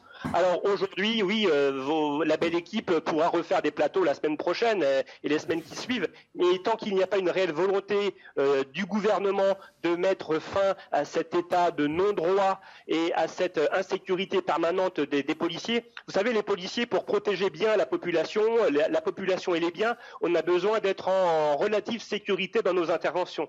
Un policier menacé, un policier tabassé, un policier frappé, eh bien, comment voulez-vous qu'il protège efficacement la population? Donc, on a besoin d'un choc, on a besoin d'un vrai Big Bang. Alors ça s'est passé à Lyon hier soir, euh, trois policiers agressés donc par une foule, on l'a vu en image, mais à Dijon également le 14 juillet dernier, un scooter est volé, son propriétaire agressé. Quelques jours plus tard, les policiers retrouvent le scooter dissimulé puis euh, le voleur présumé. C'est au moment de l'interpellation que tout dérape. Le policier est passé à tabac. La scène d'une grande violence se déroule dans la commune voisine de Dijon, un sujet d'Yel Benamou. Ce policier au visage tuméfié a été passé à tabac à Talent, près de Dijon. Dans la nuit de lundi à mardi, son collègue et lui, tous les deux membres de la brigade anticriminalité, retrouvent un scooter dissimulé volé quelques jours plus tôt. Il décide alors de surveiller le deux roues à distance lorsqu'un homme s'approche pour le récupérer, puis tente de prendre la fuite lorsqu'il remarque les forces de l'ordre. En quelques secondes, le policier est projeté à terre, puis roué de coups le policier l'a rattrapé. Ces voyous à proximité ont profité de l'aubaine pour se faire du flic, ni plus ni moins, puisque lorsque notre collègue est tombé par le premier coup de poing qui lui a été porté par un voyou, ils se sont acharnés dessus. Voilà, donc on voit bien que la volonté, c'était de faire tomber le policier, ce qui est arrivé, et de le tuer. Une enquête de la sûreté départementale de Dijon a été ouverte pour retrouver les auteurs des faits. L'auteur présumé du recel du deux roues a lui été identifié. Il est connu des services de police. Le policier, blessé, s'est vu prescrire 21 jours d'ITT. Alors Philippe, je sais que vous n'avez pas trop les, tweets, mais Eric Ciotti, lui aussi a réagi par tweet. Euh, je, le cite, soutien à Cédric, policier de Dijon, roué de coups par une bande de voyous alors qu'il tentait d'interpeller un voleur de scooter armé. Tolérance zéro, celui qui s'attaque à un policier doit dormir le soir même en prison. Elle est là la, la solution, Philippe? Je suis d'accord. Eric euh, Ciotti, je lui pardonne les tweets, il n'est pas ministre. Mais je continue à penser que les tweets systématiques de Gérald Darmanin après les agressions inqualifiables, c'est une manière de laisser croire qu'il fait une action. Il n'en fait pas. Deuxième élément, je continue à penser que les peines planchées sont nécessaires et encore une fois qu'il faut réviser l'état de droit pour trouver des modalités qui permettent d'être immédiatement efficaces quand on n'a pas de doute sur la culpabilité des hmm. auteurs. Lorsqu'Éric Ciotti dit il faudrait que l'intéressé soit condamné le soir même, dans notre système procédural, ça n'est pas possible. Il peut être jugé vite, ce dont je doute parfois, mais donc il faut réfléchir à autre chose et ça n'est pas être un, un adversaire de la démocratie et de la République que de dire que notre État de droit doit avoir pour principale qualité d'être efficace contre ces transgressions qui sont de plus en plus fréquentes et insupportables. Il n'y a pas d'autre alternative. François euh, Bersani, porte-parole unité SGP Île-de-France, qui est toujours avec nous. Avant de vous, vous libérer, François Bersani, une réaction à ce que vous venez d'entendre. C'est pas possible finalement un policier agressé, il ne pourra pas dormir le soir même en, prison. Quelle est la meilleure solution finalement selon vous? Écoutez Olivier, euh, Monsieur Bilger est avocat général honoraire et, notre meilleur avocat à nous, policiers. On aurait bien besoin de, magistrats encore en service euh, comme M. Bilger. Il a, résumé, il a résumé, il a résumé, c'est-à-dire que trop de tweets, euh, trop, de tweets, trop de communication sur les réseaux sociaux tuent, tue, le message. Et encore une fois, on n'a pas besoin d'autant de messages, on, a besoin d'action. Vous savez, ici, sur ce plateau de news, souvent on aborde le problème des tirs de mortier. Euh, nous avons eu plusieurs interpellés sur mon département des Yvelines, sur lequel je travaille, les nuits du 13 et du 14 juillet, avec des individus pris en possession de mortiers alors qu'ils venaient de tirer avec. Aujourd'hui, c'était des mineurs. Ces mineurs sont tous dehors avec des rappels à la loi. Vous savez, le fameux rappel à la loi qui ne devait plus exister. Alors, au Sable d'Olonne, il y a eu un peu plus de fermeté sur les tirs de mortier. Euh, trois jeunes majeurs connus des services de police majeurs ont eu de la prison ferme, François Bersani. dans l'eau. Et avec un, un récidiviste dans l'eau, François Bersani. Donc c'est dans ce sens-là qu'il faut aller ah ben écoutez, c'est dans le sens juste d'appliquer euh, d'appliquer la loi. En fait, c'est tout bête. En fait, on a l'impression qu'on demande euh, d'inventer le fil à couper le beurre. On demande juste que euh, les services qui poursuivent, à savoir les parquets déjà, avant de parler des magistrats du siège, et eh bien que les parquets euh, poursuivent en visant les bonnes incriminations, en visant les guet-apens et non pas des participations en vue d'une association de malfaiteurs, euh, enfin en envie de participer à un crime ou un délit. On demande d'appliquer déjà ce qui existe. Et si c'était appliqué, on aurait déjà une bonne épine du pied de sortie. Un grand merci François euh, Bersani, merci d'avoir été en, liaison avec nous. Merci Philippe Bilger. Merci pour votre présence pour cette première heure 30. Merci Michel Chevalet, ça passe très vite. Hein.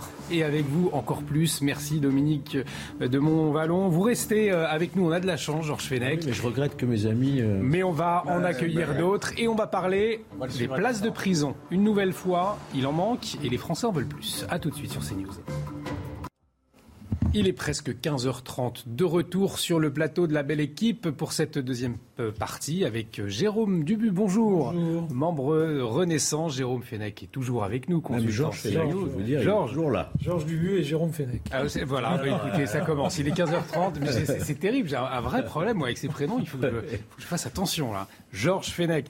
Marie Aubaza qui est avec nous sur ce plateau. Ça va être passionnant. On va parler de ces écoutes téléphoniques qui vont être beaucoup plus difficiles pour les, enquêteurs, les magistrats, les procureurs s'interrogent. On en parle dans un instant avec vous également, Ludovine de la Rochère, présidente de la Manif pour tous. Bonjour. Bonjour Olivier, bravo, c'était parfait. Bon, parfait. Ouf, enfin. Tout bon, ce qui avec mon prénom n'est jamais gagné d'avance. On va faire un point sur les dernières actualités tout de suite et c'est avec vous, mon cher Mathieu Rio, je ne me trompe pas. L'Europe brûle. À la mi-juillet, les incendies ont déjà ravagé une surface plus importante dans l'Union européenne que pendant toute l'année 2021. Plus de 517 000 hectares sont partis en fumée, soit l'équivalent du département de la Mayenne. La vague de chaleur cet été est clairement liée au réchauffement climatique, selon le système européen d'information sur les feux de forêt. C'est la fin des taux d'intérêt négatifs dans la zone euro. La Banque centrale européenne relève ses taux de 0,5 points. C'est plus qu'attendu. L'objectif, mettre fin à une décennie d'argent facilement accessible pour combattre l'inflation galopante. Les prix ont augmenté de 8,6% en moyenne sur un an. En Ukraine, trois personnes sont mortes dans un bombardement russe à Kharkiv. 23 autres ont été blessées. Selon le gouverneur régional, il s'agit d'une frappe aux lance-roquettes multiples. La deuxième ville d'Ukraine, située seulement à une quarantaine de kilomètres de la frontière russe, est sous le feu de l'artillerie depuis des semaines.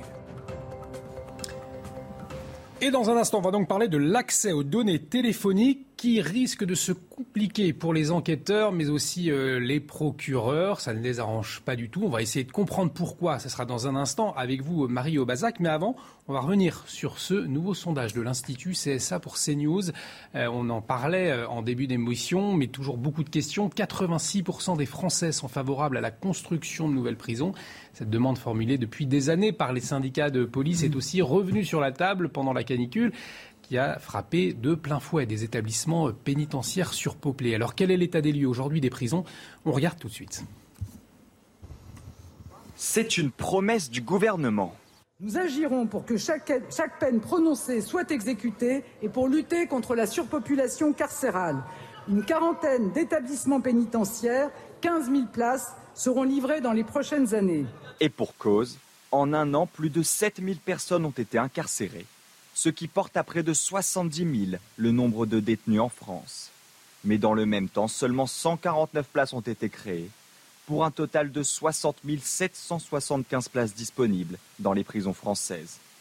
Résultat, il manque plus de 9000 places. Autre problème, le manque d'attractivité de la profession de surveillant pénitentiaire. Il faut construire des places de prison, mais il faut aussi recruter. À l'heure actuelle, on a beaucoup de mal à recruter. Un dernier chiffre, très récemment, seulement 12% des inscrits au concours de surveillants ont passé le concours et on n'arrive plus à recruter. Et quand on parle de construction de places de prison, on a aussi du coup cette problématique de recrutement. Selon lui, la prison doit être au centre des discussions des futurs États généraux de la justice. Georges, 118 détenus pour 100 places. Les chiffres du 1er juin dernier, la surpopulation carcérale, c'est un mal chronique des, des prisons françaises. Pour quelles raisons Alors permettez-moi, Olivier, de reprendre ce terme de surpopulation carcérale que la Première ministre elle-même a mmh. employé. Moi, je, je ne parle jamais de surpopulation carcérale. Je parle de sous-équipement immobilier carcéral. Car parler de surpopulation carcérale laisserait entendre qu'on incarcère trop en France, ce qui n'est pas vrai. On est dans la petite moyenne européenne. Ce qui nous manque, ce sont des places de prison. On en a effectivement, vous avez vu 60 000 et quelques places pour 70 000 détenus, donc vous voyez chercher l'erreur. Euh, en, en Grande-Bretagne, qui est un pays comparable, il y a 96 000 places de prison. Donc on nous annonce 15 000. Bon, ben, c'est très bien, on nous avait annoncé déjà. 15 000 au premier confinement, mais c'est 15 000 sur Plusieurs années, parce qu'il faut plusieurs années pour construire. D'ailleurs, il faudrait être un peu intelligent dans cette affaire et réfléchir à des prisons euh, que j'appelle light, pour ceux qui ne sont pas véritablement dangereux pour l'ordre public. On pourrait imaginer des prisons moins coûteuses, moins chères, moins visibles. Bon, sans mirador, ça peut se faire aussi, ça se fait dans, dans certains pays. Mais comprenez bien que cette, cette affaire de, de sous-équipement immobilier, mm-hmm. c'est non seulement pour permettre effectivement aux juges de faire incarcérer, car aujourd'hui, on gère les prisons comme on gère un hôtel. Hein, c'est de la gestion hôtelière de la pénitentiaire. C'est-à-dire que quand c'est marqué complet, on n'incarcère pas. C'est-à-dire que si on a 100 000 places de plus aujourd'hui en France, très concrètement, on, on, incarcère pardon, plus. On incarcère plus que la capacité, donc il y a un problème de, euh, de, cellules avec 3, 4 détenus. Parce que comprenez bien qu'il ne s'agit pas uniquement de, de pour les rampes, il s'agit de la dignité du détenu. Hum.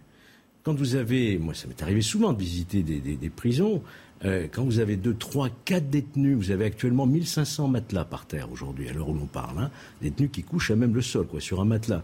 Comment voulez-vous entreprendre un travail de réinsertion professionnelle pour lutter contre la récidive C'est un, un, scandale d'État, c'est une honte pour notre République qu'on ait encore ce problème, qu'à chaque fois on nous annonce des programmes qui ne sont pas respectés, et je pense que maintenant, euh, vous faites un sondage, c'est très bien. Hein. Euh, moi, je veux bien qu'on fasse un sondage. Les Français, 85%, disent qu'il faut construire. C'est quasiment. les Français sont, sont, quasi unanimes sur la question. Sur les hôpitaux, s'il faut plus de lits, on vous dira 85%, mm. même plus. Il nous en faut plus. Tout le monde sait qu'il y, y, a un déficit chronique et cruel de la pénitentiaire qui, qui pose de vrais problèmes. Jérôme Dubu, rapidement, et, Ludovine, ensuite une réaction, puisqu'on partira bah, sur la, le sondage, il confirme effectivement ce que pensent les Français. C'est pas du tout une surprise. Georges a raison de le dire. Tout le monde est pour la construction de prisons.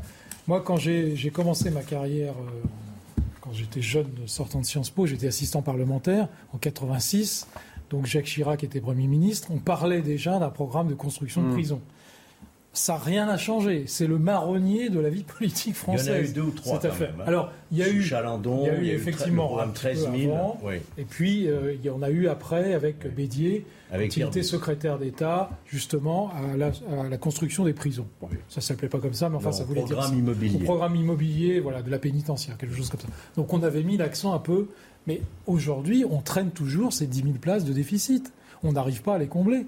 Alors il y a deux, il y a deux aspects. Et il y a deux risques dans cette affaire. Il y a le risque de dire, bah, finalement, on va essayer de ne plus incarcérer pour les peines légères. Euh, et donc on va uniquement monétariser la peine. C'est l'affaire des, des mmh. ce qu'a mis Mme Belloubet en place. Je, trouve que ça ne correspond pas du tout à ce qu'il faut.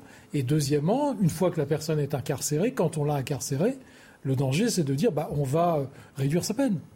Voilà. Donc, si vous voulez, euh, on en arrive à des aberrations comme ça.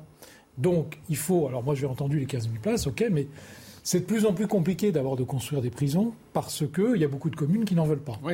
Alors l'État est, obligé de négocier parce que les terrains souvent n'appartiennent pas à l'État. Les terrains appartiennent sont des, des, terrains publics mais qui appartiennent soit aux communautés de communes, soit aux communes elles-mêmes. Très peu de communes en veulent et elles ont tort parce que ça se passe toujours très bien. Moi, je vais assister en Seine-et-Marne à la construction d'une prison, hein, la construction d'une prison à côté de Meaux, hein, Chocolat-Neuf-Montier. Et il n'y a jamais eu d'incident. Ça se passe très bien. Ça apporte y a de aucun la sécurité, souci. la surveillance. Mais ça, les maires et la population, ils ont du mal à comprendre ça. Donc il va falloir lever ça et faire en sorte également qu'on mette plus d'argent, c'est clair. Mais l'argent ne résoudra pas tout. On, on, y reviendra bien évidemment sur cette question de la place des prisons, mais on, on va profiter de la présence de Marie Aubazac du service police-justice euh, de CNews pour nous éclairer sur, euh, sur ces nouvelles règles, sur la téléphonie qui inquiète les policiers, les procureurs. Selon eux, c'est une nouvelle règle qui va favoriser les délinquants. De quoi il s'agit très précisément, Marie? Alors on va prendre un, exemple, un individu qui est mis en cause pour le vol d'une voiture, une enquête en flagrance, qui est en fait une enquête assez basique et ouverte. Elle est dirigée par le procureur et non par un juge d'instruction qui va être saisi dans le cadre d'une enquête un peu plus compliquée, disons pour faire simple. Ce procureur, il va donc demander à avoir accès aux données téléphoniques de cet individu qui est mis en cause pour connaître sa localisation au moment des faits. Et bien désormais, ce ne sera plus possible.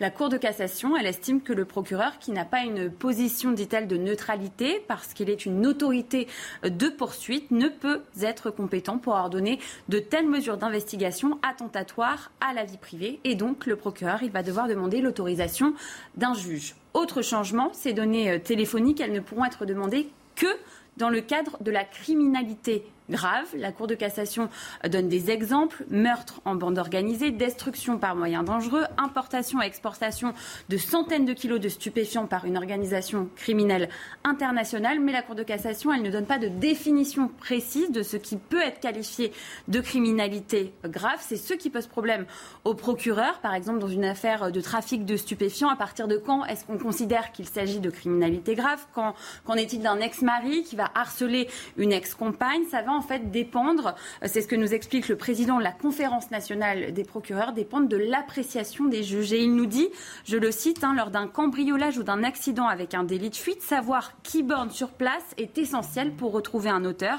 Mais est-ce pour autant de la criminalité grave Si un juge décide que non, c'est toute la procédure qui s'effondre et l'auteur d'une infraction qui s'en sort. Alors il y a un problème, euh, Marie, les enquêtes, elles pourraient être ralenties. Oui, obtenir euh, rapidement les données euh, téléphoniques qui permettent notamment de connaître la géolocalisation d'une personne euh, mise en cause. C'est crucial dans de nombreuses affaires. La majorité des dossiers d'ailleurs comportent des réquisitions téléphoniques. Le procureur de Senlis, par exemple, nous explique que dans son ressort, plus de la moitié des dossiers reposent sur ces données téléphoniques.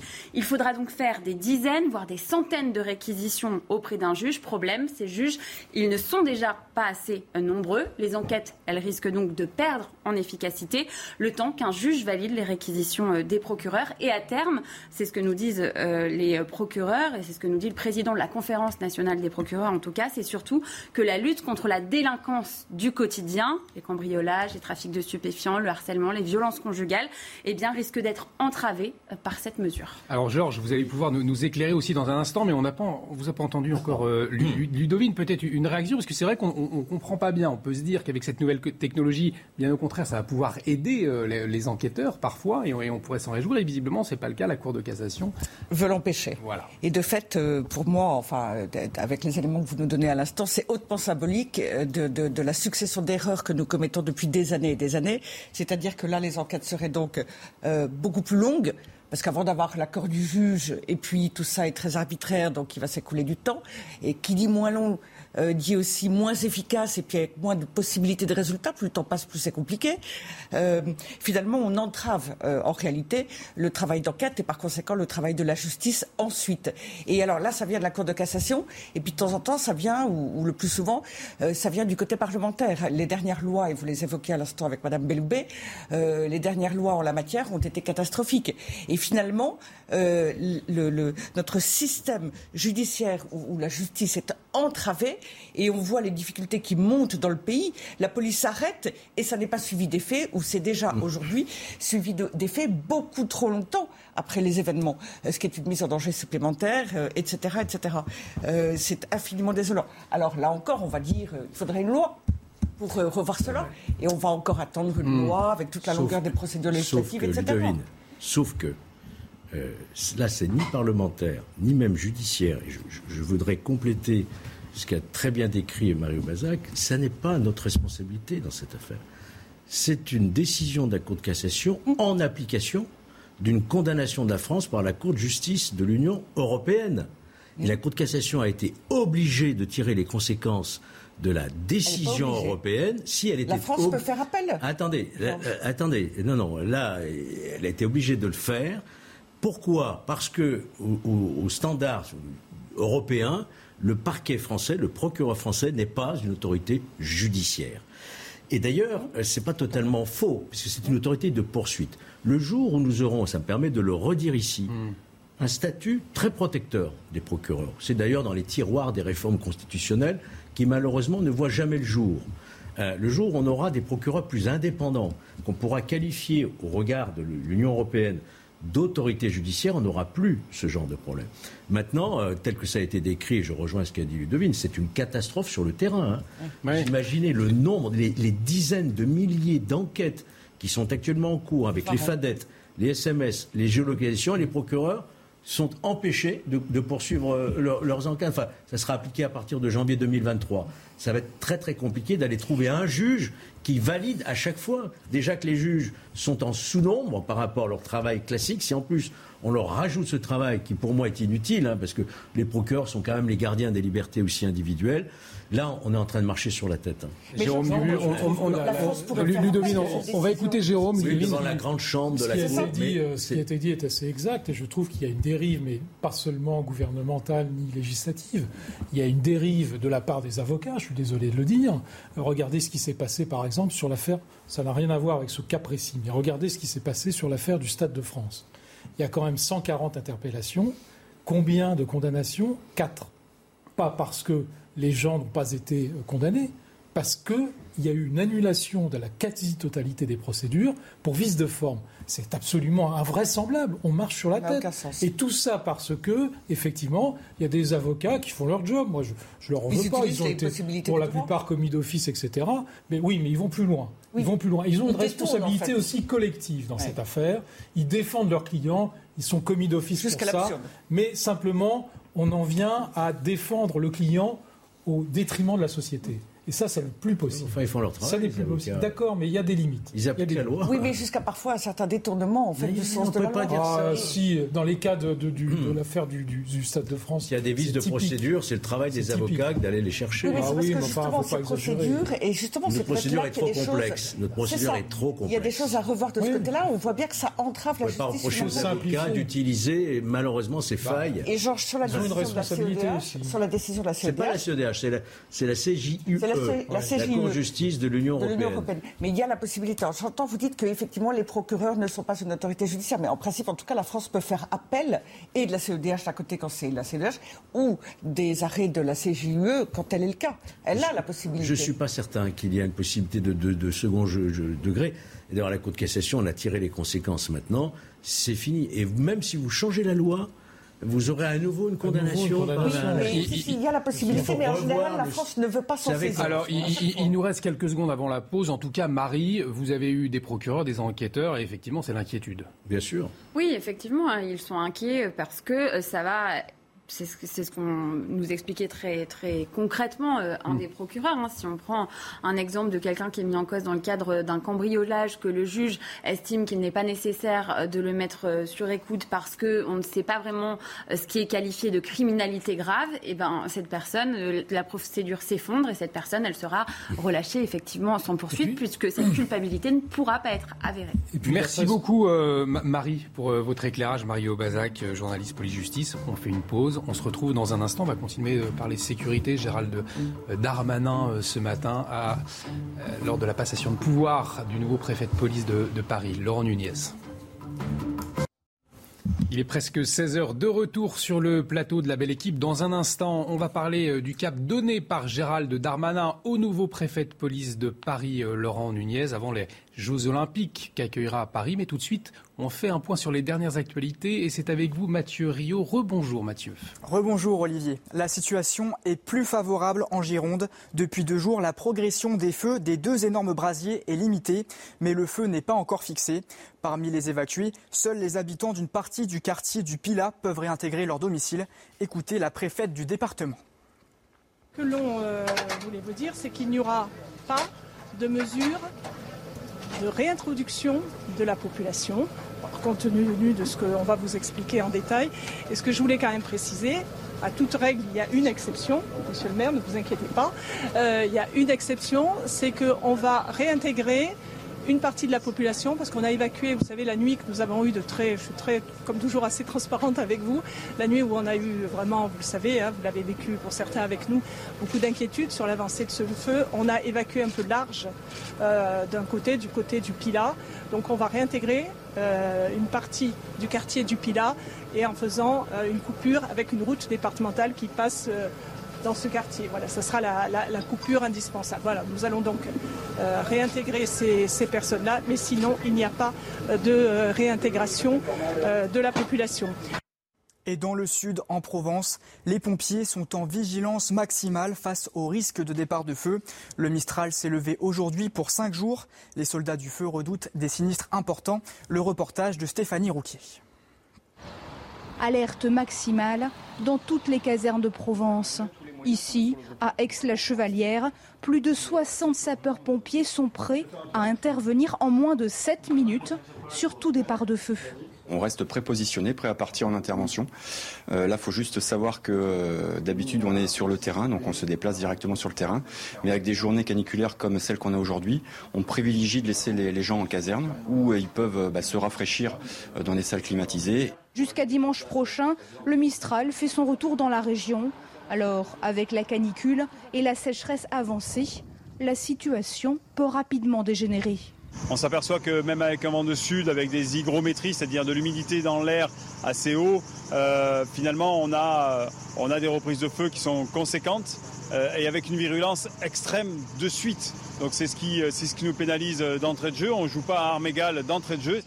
Pour limiter les risques d'incendie et protéger les visiteurs, les 25 massifs forestiers des Bouches du Rhône sont fermés jusqu'à lundi prochain. C'est une nouvelle agression contre un policier. Un agent de la BAC a été passé à tabac lors d'une interpellation près de Dijon. Tout commence le 14 juillet avec le vol d'un scooter. Quelques jours plus tard, deux policiers retrouvent le voleur présumé ainsi que le véhicule. Mais là, ça dégénère. Le récit de Yaël Benamou. Ce policier au visage tuméfié a été passé à tabac à Talent, près de Dijon. Dans la nuit de lundi à mardi, son collègue et lui, tous les deux membres de la brigade anticriminalité, retrouvent un scooter dissimulé volé quelques jours plus tôt. Ils décident alors de surveiller le deux roues à distance lorsqu'un homme s'approche pour le récupérer, puis tente de prendre la fuite lorsqu'il remarque les forces de l'ordre. En quelques secondes, le policier est projeté à terre, puis roué de coups le policier l'a rattrapé. Ces voyous à proximité ont profité de l'aubaine pour se faire du flic, ni plus ni moins, puisque lorsque notre collègue est tombé par le premier coup de poing qui lui a été porté par un voyou, ils se sont acharnés dessus. Voilà, donc on voit bien que la volonté, c'était de faire tomber le policier, ce qui est arrivé, et de le tuer. Une enquête de la sûreté départementale de Dijon a été ouverte pour retrouver les auteurs des faits. L'auteur présumé du recel du deux roues a lui été identifié. Il est connu des services de police. Le policier, blessé, s'est vu prescrire 21 jours d'ITT. Mathieu Rio, ce sera à 16h30. Euh, Et on va revenir euh, sur euh, le nouveau préfet de police de Paris, Laurent Nunez. La passation de pouvoir avec Didier Lallemand a eu lieu ce matin.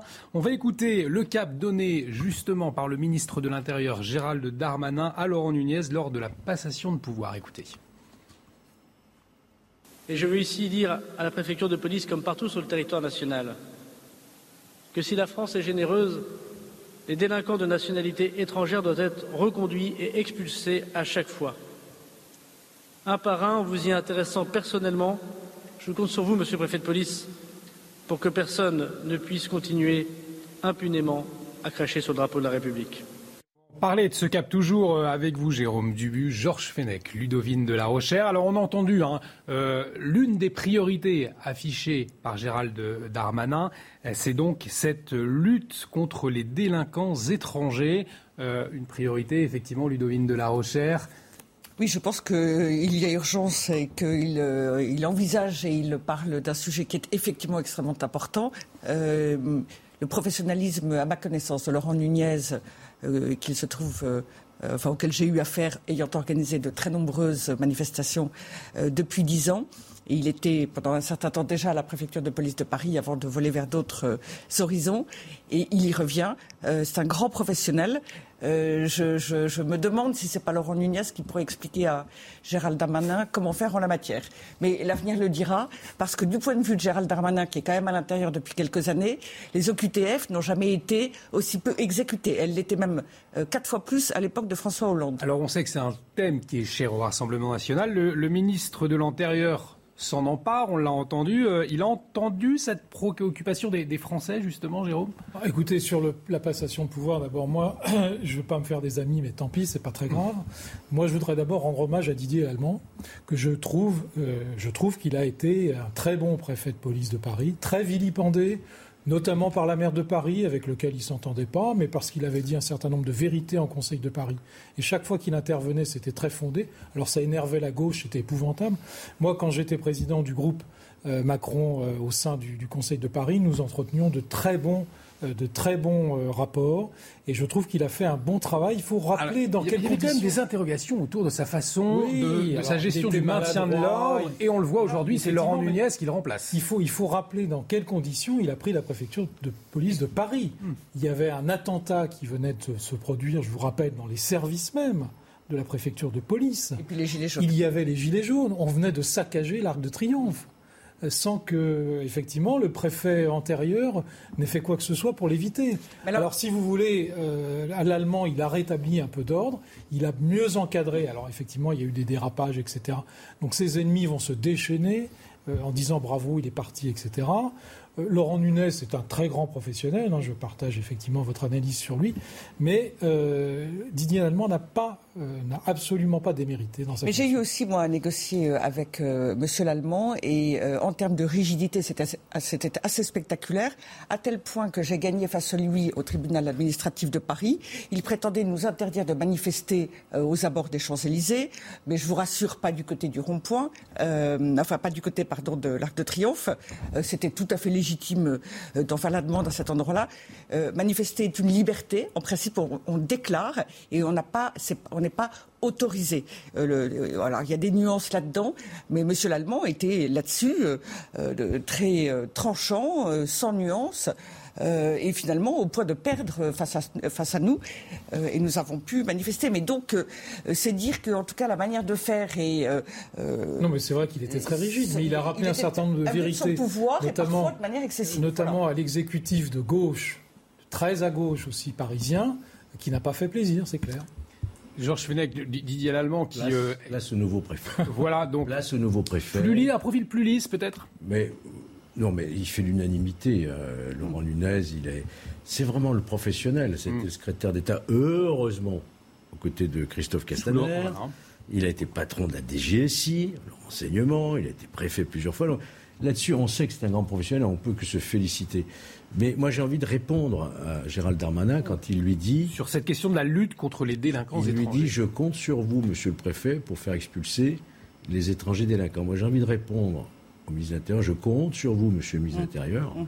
pour faire expulser les délinquants étrangers. Alors c'est vrai que ça peut interroger qui s'adresse au préfet de police de Paris sur cette question-là, effectivement. Éminemment aussi politique, c'est une volonté politique. Après qu'il y ait une mise en musique par les préfets, c'est normal. Les préfets n'ont pas de rôle politique. Les préfets sont là pour appliquer une politique voulue par le gouvernement. Donc c'est de la responsabilité du ministre de l'Intérieur que d'enfin appliquer cette règle mais attention aux difficultés. Attention aux difficultés. On a une législation aujourd'hui qui ne permet pas d'expulser tous les délinquants hmm. étrangers. On le sait. Il y a des délinquants étrangers protégés par leurs liens familiaux, etc.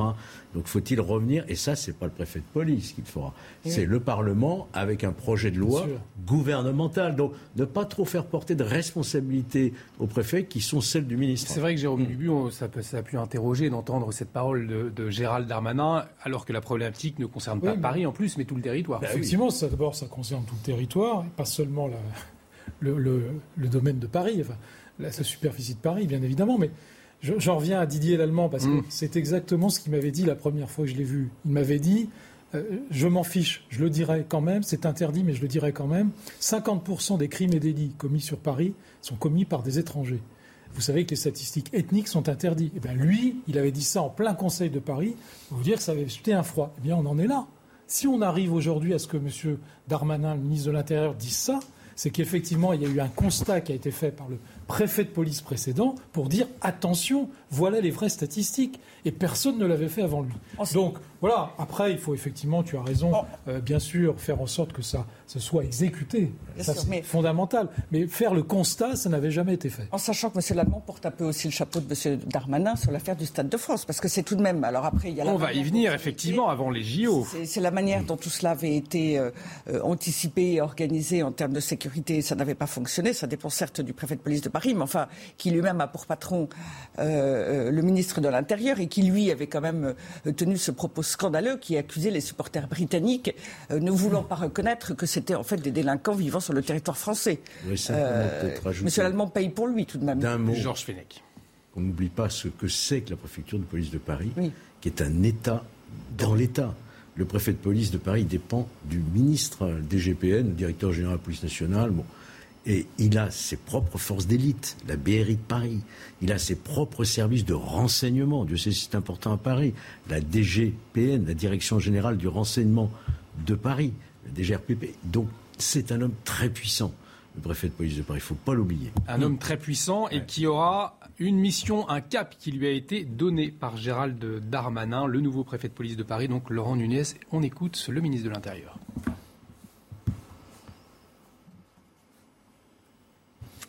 Le ministre de l'Intérieur, qui a donc donné un, cap hein, ce matin à Laurent Nunez, c'est éradiquer la délinquance, éradiquer la délinquance, la priorité. Écoutez-le. Mesdames, Messieurs, je ne sais pas si le poste de préfet de police est le plus dur, comme on le dit, de la République, mais à coup sûr, il est le plus exposé. Monsieur le préfet de police, votre première mission consistera avant tout et de manière implacable à lutter contre toutes les formes de délinquance qui blessent tant de Parisiens, tant de Franciliens, tant de Français, tant de touristes.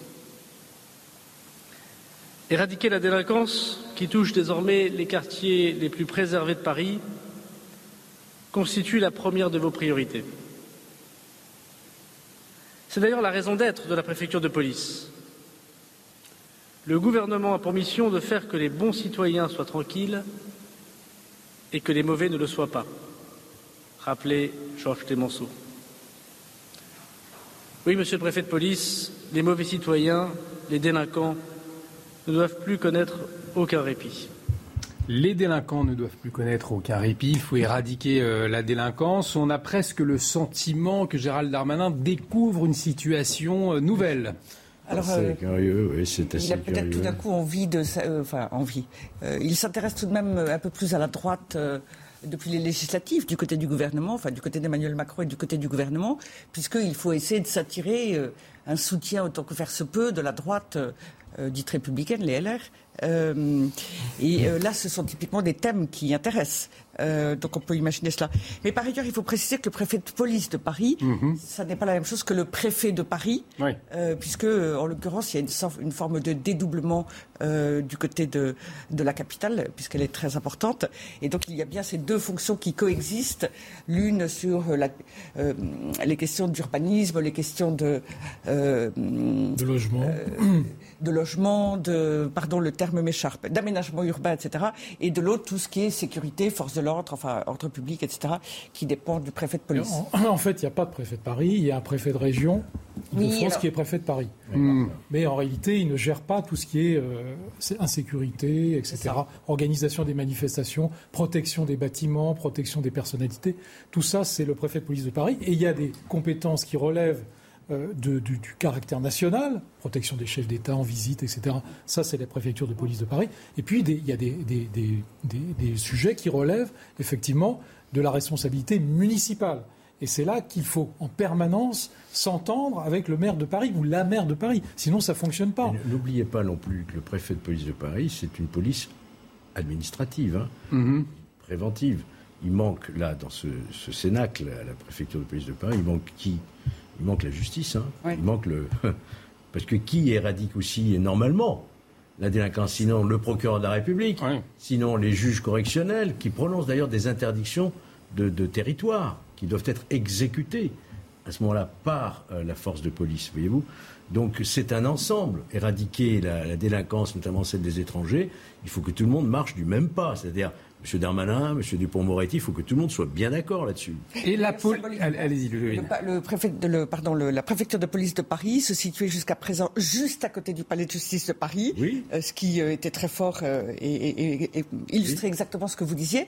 Et maintenant, autre illustration d'une tendance actuelle, la justice, le palais de justice de Paris est loin au Batignolles, tandis que la préfecture de police de Paris est restée sur l'île de la Cité. et, un nouveau défi aussi, vous le soulignez pour Laurent Nunez, c'est une cohésion avec la police municipale municipale de Paris Parce que c'est pas simple. La police municipale de Paris, on peut en parler, puisque ça a été une demande récurrente des, forces libérales de Paris auxquelles j'appartenais. C'est quoi ça, les forces libérales ah, C'était euh, démocratie libérale, c'était LR, c'était une partie des LR, mais, mais, Chirac était contre. Pendant des années, Chirac a été contre la police municipale à Paris. Donc ça ne faisait pas euh, l'objet d'un consensus. Et puis petit à petit, ça fait l'objet d'un consensus. Ça a toujours été euh, défendu par Dominati, donc, euh, etc. Donc plutôt par l'aile libérale, effectivement, de la majorité parisienne, pour en arriver aujourd'hui enfin à la création de cette police municipale à Paris, mais qui est une police municipale, qui est un ersatz de police bah, municipale. on, a ces mots de Didier Lallemand en tête le 14 juillet. Où est cette police municipale? C'est quasiment des gardiens de square. Enfin, passez-moi l'expression, c'est pas péjoratif pour eux parce que je pense qu'ils sont très dévoués, etc. Mais pour le moment, euh, on en est à un ersatz de police municipale. Donc un manque clairement de volonté de la part de la maire de Paris, Anne Hidalgo, veux pas armer sa police municipale, ça c'est clair. Dans les grandes villes, maintenant, ils sont armés, hein, que ce soit à Lyon, à Nice, ailleurs, etc. Et d'ailleurs, avec efficacité. Souvenez-vous de l'attentat à l'église de Nice. Si la police municipale n'avait pas été armée. C'est eux qui interviennent, c'est les primo-intervenants en général. Sur le terrain, vous mm. comprenez pas de confusion des rôles, mais complémentarité. On en revient toujours à cette coproduction de, de la sécurité. Donc il est important qu'il y ait d'abord un recrutement à la hauteur. Aujourd'hui, je crois qu'il y a 400 euh, policiers. Non, c'est dérisoire. Il en faut 2500, on le sait. C'est ce qui est projeté. Hein. Et, et, surtout leur donner les moyens d'exercer leur mission. 1000 nouveaux policiers nationaux, en tout cas promis euh, à Paris, 500 nouvelles caméras. On a en tête les JO, euh, bien évidemment, en, en 2023. On va écouter justement Gérald Darmanin à ce sujet-là. 2024 Vous serez le préfet de police en charge des Jeux Olympiques. Et toute la préfecture de police doit être tournée vers cet objectif. Réussir les Jeux Olympiques euh, signifie deux choses, gagner des médailles et bien organiser cet événement. Laissons aux autres de gagner des médailles. Nous vous chargeons de bien organiser cet événement. Les JO en 2024, bien évidemment. En 2023, ce sera euh, la, Coupe du Monde de, rugby. Euh, une pression donc supplémentaire pour Laurent Nunez. On a tous en tête ce fiasco du Stade de France. Alors, c'est peut-être Gérald Darmanin qui a une très, très, très grosse pression sur les épaules et puis euh, refiler un petit peu la balle et puis prévenir les dégâts en cas de difficulté en ayant d'avance fait un peu porter le chapeau à son voisin. C'est quand même sympathique de sa part. C'est étonnant quand on est, euh, euh, quand euh, on dirige une équipe et mm. qu'on a des, il y a un principe de subsidiarité. en principe, comment dire, on refile pas la patate chaude de manière aussi grossière à ceux auxquels on délègue. vous avez aussi ce sentiment de, de, Gérald Darmanin qui refile la patate chaude sur le dossier de la préparation des JO Je crois qu'il a, il a fixé la feuille de route, mais l'affaire de la délinquance, c'est dans un contexte un peu particulier. C'est pas refiler la patate chaude au préfet de police. Euh, jusqu'à des années, il y a des années, euh, la délinquance et la criminalité à Paris étaient plutôt inférieures au territoire national. Et puis il y a eu un rattrapage ces dernières années, et maintenant on est avec des chiffres qui sont très mauvais, hmm. des chiffres d'augmentation qui sont très très mauvais. Les trois dernières années à Paris, c'est très mauvais, dans tous les quartiers d'ailleurs, et sur tous les indicateurs. C'est plus un dérapage qu'un rattrapage. Alors c'est d'abord un rattrapage, et puis après un, dérapage, c'est les deux en fait. Hein, puisque, et en fait sur toute la et donc, de France. Alors c'est la métropole, puisque le préfet de Paris a compétence sur la métropole du Grand Paris, et non pas sur toute l'île de France, mais sur la métropole du Grand Paris, la grande couronne en étant exclue. Euh, et donc, évidemment, euh, évidemment, c'est la responsabilité numéro un du préfet de police de Paris, et c'est bien de le rappeler. Alors, pour cela, des moyens, un mot, on va regarder un sujet d'Arthur Muriot, justement, euh, sur la, les moyens qui seront à la disposition du futur préfet de police de Paris, Laurent Nunez, mais vous vouliez dire un mot juste avant. Oui, j'allais rajouter que, bien entendu, je dis, il refile la patate chaude. S'il donne un peu ce sentiment-là, pour autant, il est en responsabilité, il en, porte, il en assume tout de même la responsabilité. Mais il y a une petite une petite ambiguïté. Après les échecs qu'il a connus récemment avec le Stade de France, on peut imaginer que faire bien savoir qu'il y a un partage des responsabilités. Cela étant, on ne va pas faire valser les préfets de police tous les jours. Hein. Non, ce serait une erreur totale. Là, il va y avoir un peu de temps avant les événements qu'on évoquait en 2023-2024. Crois que le temps file vite. Pas uniquement sur la sécurité, beaucoup d'observateurs politiques, commentateurs politique estime que ces incidents ont fait perdre la majorité à la majorité. Hein. Si aujourd'hui une majorité relative, c'est sans doute que les Français n'ont pas accepté ce désordre. Ce fiasco du Stade de France qui a fait mal, effectivement, dans, France, hein. dans le monde absolument épouvantable. Et une analyse qui était celle du déni de la part de Gérald Darmanin. C'était une faute. La gestion de cette affaire. C'est la TVA sociale de 2002. Hein. Et aujourd'hui, il a fait des, des annonces 1000 nouveaux policiers, 500 nouvelles caméras pour renforcer la sécurité. On voit cela avec Arthur Muriot pour ne pas connaître un nouveau fiasco comme le soir de la finale de la Ligue des Champions au Stade de France. Le ministre de l'Intérieur Gérald Darmanin a fait plusieurs annonces. 1000 policiers supplémentaires à Paris, mais aussi l'installation de 500 nouvelles caméras de surveillance, des mesures nécessaires pour ses habitants d'Île-de-France. Ce serait, je trouve, plutôt de bonnes solutions étant donné les débordements qu'il y a eu ces derniers temps. Euh, je trouve que la sécurité devient vraiment un vrai sujet de société. Et euh, enfin, notamment dans, dans, le cadre des Jeux Olympiques, je pense qu'on doit être la vitrine de, du monde. Donc euh, voilà, donc, euh, donc, il faut absolument améliorer les choses. Bon, ça, ça, fait de la proximité, ça rassure la population. Voilà. De toute façon, ça a toujours été le même problème. Donc est-ce que ça changera? Je suis pas sûr. Du côté de l'opposition municipale, on émet quelques réserves. La question qu'on se pose, nous, c'est où vont aller les effectifs? Le vrai sujet qu'on a ici, par exemple dans le 17e arrondissement, euh, c'est d'avoir des effectifs qui remplissent les commissariats. Est-ce qu'il y aura aussi assez de policiers municipaux? Puisqu'aujourd'hui, le nombre de policiers municipaux, c'est vraiment au compte-goutte. Vous avez euh, quelques petites centaines, c'est vraiment rien du tout. Donc, comment on va faire? Ça, ça nous inquiète beaucoup. on est très inquiet par rapport au JO 2024, euh, notamment de la gestion de la mairie de Paris, de la sécurité. Avec ces moyens supplémentaires, le nouveau préfet de police de Paris, Laurent Nunez, aura un objectif que les Jeux Olympiques de 2024 se déroulent dans les meilleures conditions. Alors, 1000 nouveaux policiers, 500 caméras de plus, est-ce que c'est suffisant pour appréhender ces grandes compétitions sportives internationales, euh, la Coupe du Monde de rugby en 2023, les JO en, 2024 selon vous? Ah, il y a plusieurs choses. Il y a d'abord le nombre d'effectifs, et effectivement, visiblement, c'est insuffisant, puisque 1000 vont arriver. Alors, attention, ce n'est pas 1000 sur Paris intramuros. C'est 1000 sur la superficie de la totalité de la zone de compétence du préfet de police, c'est-à-dire la, Seine-Saint-Denis aussi qui est concernée, là où auront lieu pas mal de là où il y a beaucoup d'aménagements qui ont été faits en, vision des, en prévision des Jeux Olympiques. Et puis deuxièmement, il y a des méthodes peut-être qui vont être différentes d'organisation euh, de la lutte contre la délinquance. Euh, et d'organisation euh, des manifestations aussi dans Paris. Parce que je ne sais pas si vous vous rendez compte, le nombre de manifestations qu'il y a à Paris, je crois que c'est 10 ou 12 par jour mm. en, moyenne. Et des, manifestations qui n'ont cessé d'être de plus en plus violentes depuis euh, les années 2014-2015. Il n'y a pas une manifestation importante dans Paris qui n'ait dérapé ces dernières années. Ça veut dire repenser la. D'accord, d'accord. Non, non, mais ça veut dire repenser la doctrine du maintien de l'ordre aussi. Oui, oui. alors sur ce point-là, vous avez vu que va se créer une école de formation hein, du maintien de l'ordre, justement pour les agents de la préfecture de police de Paris. Ça, c'est intéressant, c'est une nouveauté. C'est intéressant parce qu'on voyait ces euh, policiers de, la BAC ou des effectifs qui n'étaient pas habitués à intervenir dans le cadre du maintien de l'ordre, qui ont été mobilisés notamment lors, des, Gilets jaunes, et ça peut expliquer parfois. Euh, euh, ils étaient assez démunis devant des, foules et ils ne maîtrisaient pas contrairement des CRS ou des gendarmeries. C'est le métier, ce ne sont pas les mêmes méthodes.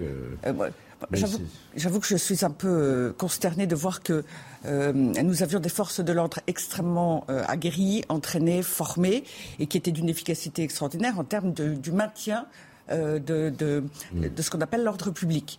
Et puis, depuis quelques années, euh, les forces de l'ordre se trouvent dépassées, démunies, alors elles s'adaptent, etc. Mais finalement, c'est toujours plus de forces de l'ordre et on n'a pas le choix. Euh, plus de caméras de surveillance qui, en termes de liberté euh, publique, posent un problème. Ça n'est pas anodin. et pourquoi? Parce qu'on est débordé par la délinquance.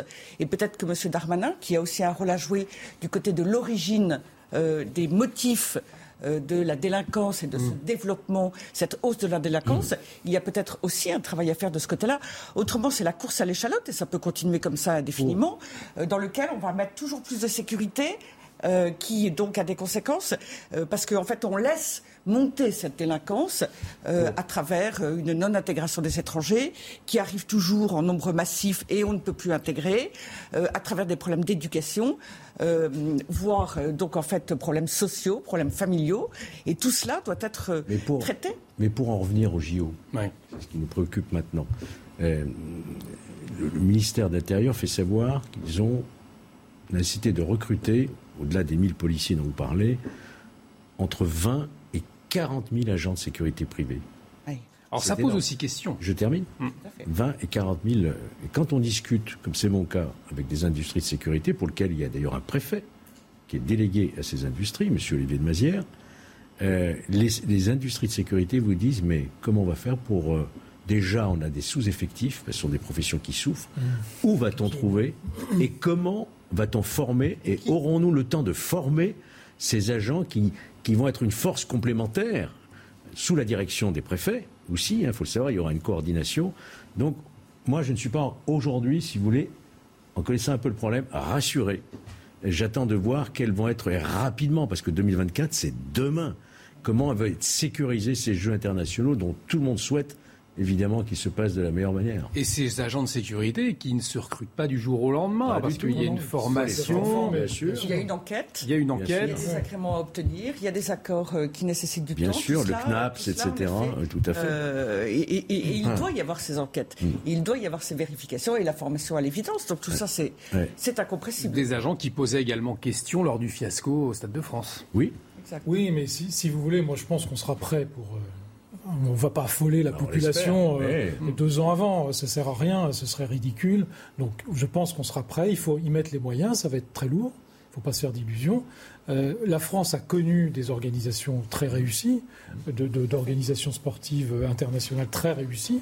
évidemment, ce match fait tâche sur l'organisation il est récent, malheureusement. Alors la sécurité, bien évidemment, une préoccupation euh, pour les Français, pas que pour les, Parisiens. En tout cas, pour tous les Français, c'est le prix de l'essence qui est une, préoccupation. On va en parler justement dans un instant, mais on fait une pause. À tout de suite sur CNews. De retour sur le plateau de la belle équipe, dans un instant, on va parler du prix de l'essence. Nous sommes toujours avec Jérôme Dubu, Georges Fenech et Ludovine de la Rochère autour de ce plateau. On vous entend dans un instant, mais il est presque 16h30, l'heure de retrouver Mathieu Rio pour le rappel des titres. La situation est de plus en plus favorable en Gironde. La progression des deux énormes brasiers a été limitée par les pompiers, mais les deux feux ne sont pas encore fixés. 20 800 hectares ont été détruits depuis mardi. Plus de 36 000 personnes ont été évacuées depuis le début des feux la semaine dernière. Faut-il construire de nouvelles places de prison en France? Vous êtes 86% pour, selon notre sondage CSA pour CNews. Une opinion partagée quelle que soit la proximité politique. 87%, 87 des sympathisants de droite y sont favorables, 85% pour la gauche. La guerre en Ukraine doit s'arrêter pour éviter le précipice nucléaire. C'est ce qu'a déclaré le président bélarusse Alexandre Loukachenko lors d'un entretien avec l'AFP. Arrêtons-nous. Il ne faut pas aller plus loin, assure cet allié de Vladimir Poutine. Plus loin, c'est le précipice. Plus loin, c'est la guerre nucléaire. Ça ne doit pas aller jusque-là. Selon lui, tout dépend de l'Ukraine. Alors que le projet de loi pouvoir d'achat est débattu à l'Assemblée nationale, le gouvernement travaille à un compromis avec les républicains sur l'essence. Il devrait aboutir à l'abandon du projet d'indemnité carburant pour les travailleurs modestes. En contrepartie, la ristourne à la pompe serait plus importante à la rentrée et baisserait progressivement jusqu'à fin décembre. Une baisse rapide du prix à la pompe attendue par les Français alors que les tarifs du carburant, on le constate tous, sont au plus haut. Ce prix, est-ce qu'il impacte vos vacances? Stéphanie Rouquier est partie à la rencontre des Français dans une station essence. Regardez. C'est douloureux pour un ouvrier comme nous qui travaillons jour et nuit avec ma femme. C'est un budget pour les vacances. Eh oui, ça augmente toujours, hein, c'est sûr. Ça ne sert à rien de s'énerver. Hein. On subit, c'est tout, hein, malheureusement. Je regroupe mes visites, mes sorties et tout ça pour faire, pour faire des économies. Je veux ouais, que ça fait mal, j'en peux plus. C'est insupportable, c'est insupportable. Insupportable. On n'a pas le choix. Je serre la ceinture, on renoue sur euh, tout, le reste. Quoi. Faire attention, on, fait, on évite certains déplacements. Forcément, on met. Hein. Mais bon, c'est sûr que ça fait mal, ouais. Voilà, ça fait mal, un vrai impact en tout cas pour tous les Français. Euh, du coup, abandonner ce projet d'indemnité que certains ont qualifié d'usine à gaz euh, pour les familles, les travailleurs les plus modestes, et finalement une ristourne à la pompe à la rentrée, mais qui serait pour tout le monde. Du coup, cette solution, est-ce qu'elle, selon vous, c'est la bonne? Est-ce qu'elle est plus équitable, Jérôme? Euh, Non, elle n'est pas plus équitable, ça c'est clair, puisque l'inflation, si vous regardez les chiffres, l'inflation c'est un impôt sur les pauvres. Alors c'est un impôt sur les très pauvres euh, internationalement, on voit bien que ce sont les pays les plus mm. pauvres qui vont en pâtir. Il y a des gens qui vont mourir mm. de faim. Il va y avoir des famines dans un certain nombre de pays africains. Bon, ça, c'est un autre sujet. Et c'est quand même ça, c'est ce qui est en train de se passer. Parce qu'ils n'ont plus les moyens d'acheter des céréales, par exemple. Et chez nous, évidemment, ce sont les plus pauvres, les plus âgés et ceux qui habitent plutôt dans des territoires enclavés qui subissent l'inflation de plein fouet. Donc vous seriez moins, vous, que les Parisiens, par exemple, ou que les métropolitains. C'est évident. Hein. Moi, je vous donne un chiffre un seul chiffre pour euh, les dépenses d'énergie au sens large du terme et de logement. Ça représente pour les 10% les plus riches 12% de leur budget et pour les 10% les plus pauvres 25% de leur budget. On passe du simple au double. Donc ceux qu'il faut aider, c'est évidemment les moins aisés. Donc vous seriez plus favorable sur le prix de l'essence. Hein, Alors sur le prix de l'essence, à viser avant tout les plus modestes. Ceux qui ont besoin, effectivement, c'est ceux qui se servent de leur euh, de leur véhicule constamment, qui n'ont pas d'autre solution en termes de transport. Il n'y a pas d'alternative, hein. c'est la voiture et rien que la voiture. Donc ceux-là, effectivement, il fallait les aider en priorité. Simplement, on s'est aperçu, l'administration s'est aperçue que c'était très compliqué et qu'il y avait beaucoup de tentatives de fraude qui seraient réalisées. Donc, exit cette affaire de ciblage, qui pour moi était plutôt la bonne solution. Et maintenant, on en revient à quelque chose de plus simple. On va baisser encore plus le prix à la pompe et ça va profiter à tout le monde. Mais il y a une certaine injustice, vous comprenez? Parce que la personne qui fait le plein et qui est dans les 10% les plus riches et celui qui fait le plein et qui est dans les 10% les plus pauvres, bah, ce n'est pas le même résultat à la fin du mois. Et en même temps, c'est vrai que sur cette affaire d'essence, la classe moyenne ne va, va en bénéficier aussi et sinon c'est elle qui aurait oui, parce que malgré tout, la difficulté, c'est qu'il faut en effet aider en particulier ceux qui euh, euh, sont les plus modestes en termes de revenus. C'est une vérité de la palisse, mais je crois qu'en France, euh, et c'est formidable, c'est très largement le cas. Le problème, c'est qu'il y a tous ceux euh, qui sont juste au-dessus, qui eux ne font jamais partie, euh, ou en tout cas beaucoup, beaucoup moins euh, ne, perçoivent pas euh, euh, de prestations sociales, d'aides sociales, et elles, ou alors beaucoup plus réduites, typiquement les allocations familiales. ce sont ceux dont les enfants n'ont pas droit à des bourses, etc. Quand on augmente le SMIC, eh bien du coup, eux, leurs salaires ne sont pas augmentés mmh. puisqu'il y a une, une montée des charges pour l'ensemble de l'entreprise. Et les classes moyennes en France ne cessent pas de régresser et d'être les grandes perdantes. donc ça, pour moi, c'est un premier point. Le deuxième, c'est que, par définition, si euh, le prix de l'essence étant le même pour tous, euh, l'aide euh, qui peut être apportée, alors il faut voir le biais, hein, mais qui peut être apportée, par définition, on ne peut pas faire plus égalitaire si elle est la même pour tous. On peut aussi voir les choses dans l'autre sens. Euh, bah, non, parce qu'en réalité, elle bénéficie plus aux riches qu'aux pauvres. Ce serait 1,60€ pour tout le monde. Oui, mais en valeur absolue, ça ne veut pas dire grand-chose économiquement. En valeur absolue. Je vous ai donné les chiffres que ça représentait dans les budgets des, bien, mais gens les plus riches et des gens les plus pauvres. N'oublions pas que la, moitié des impôts, que la moitié des Français ne payent pas d'impôts et qu'il y a la moitié des Français qui payent des impôts. Et encore une fois, eux n'ont jamais droit à rien parce qu'on fait ce calcul de manière. Oui, mais là précisément, on ciblait aussi les personnes qui avaient besoin. J'entends bien, mais je trouve que. dont les classes moyennes. Je, trouve euh, que finalement, euh, à force d'être systématiquement avec cet angle-là, euh, eh bien, encore une fois, il y a beaucoup, beaucoup, enfin des dizaines de millions de, perdants dans l'affaire. Et, ce sont toujours les mêmes. Et puis il y a quand même un autre aspect, c'est que dans, la, dans le prix de l'essence, il y a presque 50% qui sont des taxes avec la TICPE et avec la TVA. On sait que cela fait de la taxe sur la taxe. 70%. oui, alors en plus, vous avez raison, le, chiffre que je, donne est, est, au plus bas. Alors il y a différents 70%. 70, 70. Euh, bon. 70% du prix de carburant, c'est des taxes. Pour moi, c'est 33% euh, euh, de TICPE et 16,4% de, de, TVA.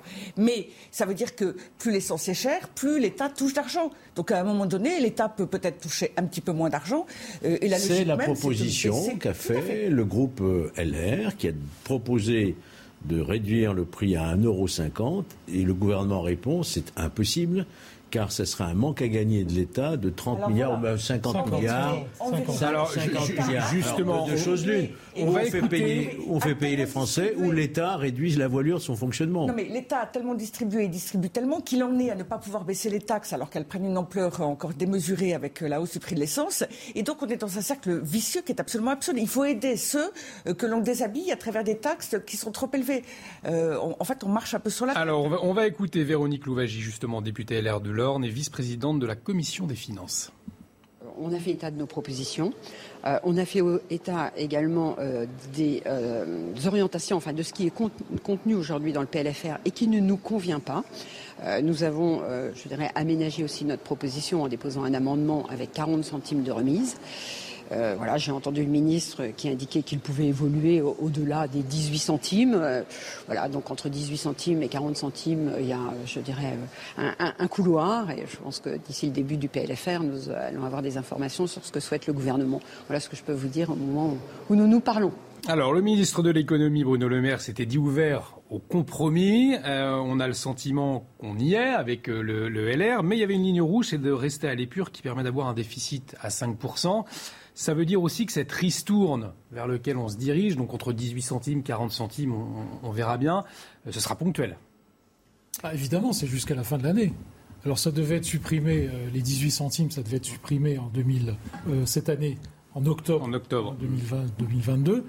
Mais il faut, on va peut-être en parler d'ailleurs tout à l'heure, il faut quand même aussi que les pétroliers fassent un petit effort. On va en parler. L'effort aujourd'hui qui est fait par les pétroliers sur le prix de l'essence est totalement dérisoire. Total a baissé son prix de 12 centimes sur les stations les 300 stations d'autoroute, c'est largement insuffisant. Donc là, il faut qu'ils fassent un effort. Et moi, je préfère qu'ils fassent un effort systématique sur le prix du carburant qu'il y ait une taxation supplémentaire sur les super profits qu'ils auraient fait. Alors c'est vrai qu'effectivement, face à la crise ukrainienne, des députés Renaissance ont déposé un amendement pour taxer les bénéfices des sociétés euh, pétrolières, gazières. C'est nécessaire, Ludovic de la Rochère? Alors, euh, pardonnez-moi, je voulais juste euh, reprendre sur le propos qu'on avait avant et je vais mmh, revenir. on a donc un déficit abyssal. Euh, qui fait qu'on ne peut pas aider suffisamment les Français comme il le faudrait. Quand on a baissé de 18 centimes le prix de l'essence, tout le monde a été content.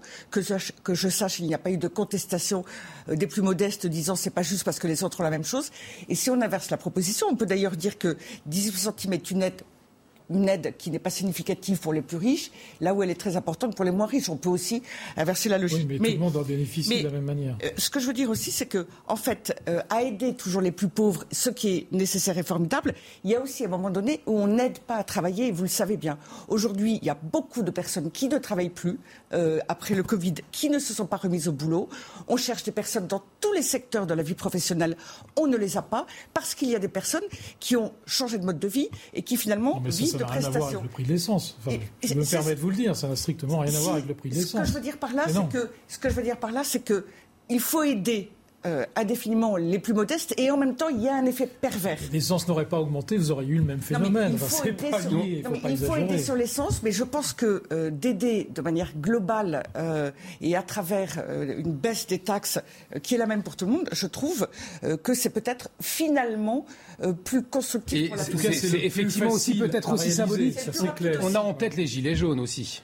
Oui, alors bon, d'accord, mais euh, effectivement, moi, j'ai émis, cette hypothèse en disant voilà, il me semble que c'est un peu injuste, mais je reconnais que c'est plus simple, le plus rapide et le plus facile à réaliser, et celui qui euh, va éviter les fraudes. Mm. Parce que vous savez que dans ce genre de choses, évidemment, il y a toujours des petits malins qui essayent de frauder en déclarant pas leurs revenus, ou en les, mal en les déclarant mal, puis finalement on les récupère jamais. Bon, donc en réalité, admettons que ce soit l'affaire la plus simple. Mais il faut que les compagnies pétrolières, et notamment Total, fassent on y vient justement. pour accompagner l'État, si vous voulez. Et moi, je veux que cet effort soit direct, rapide.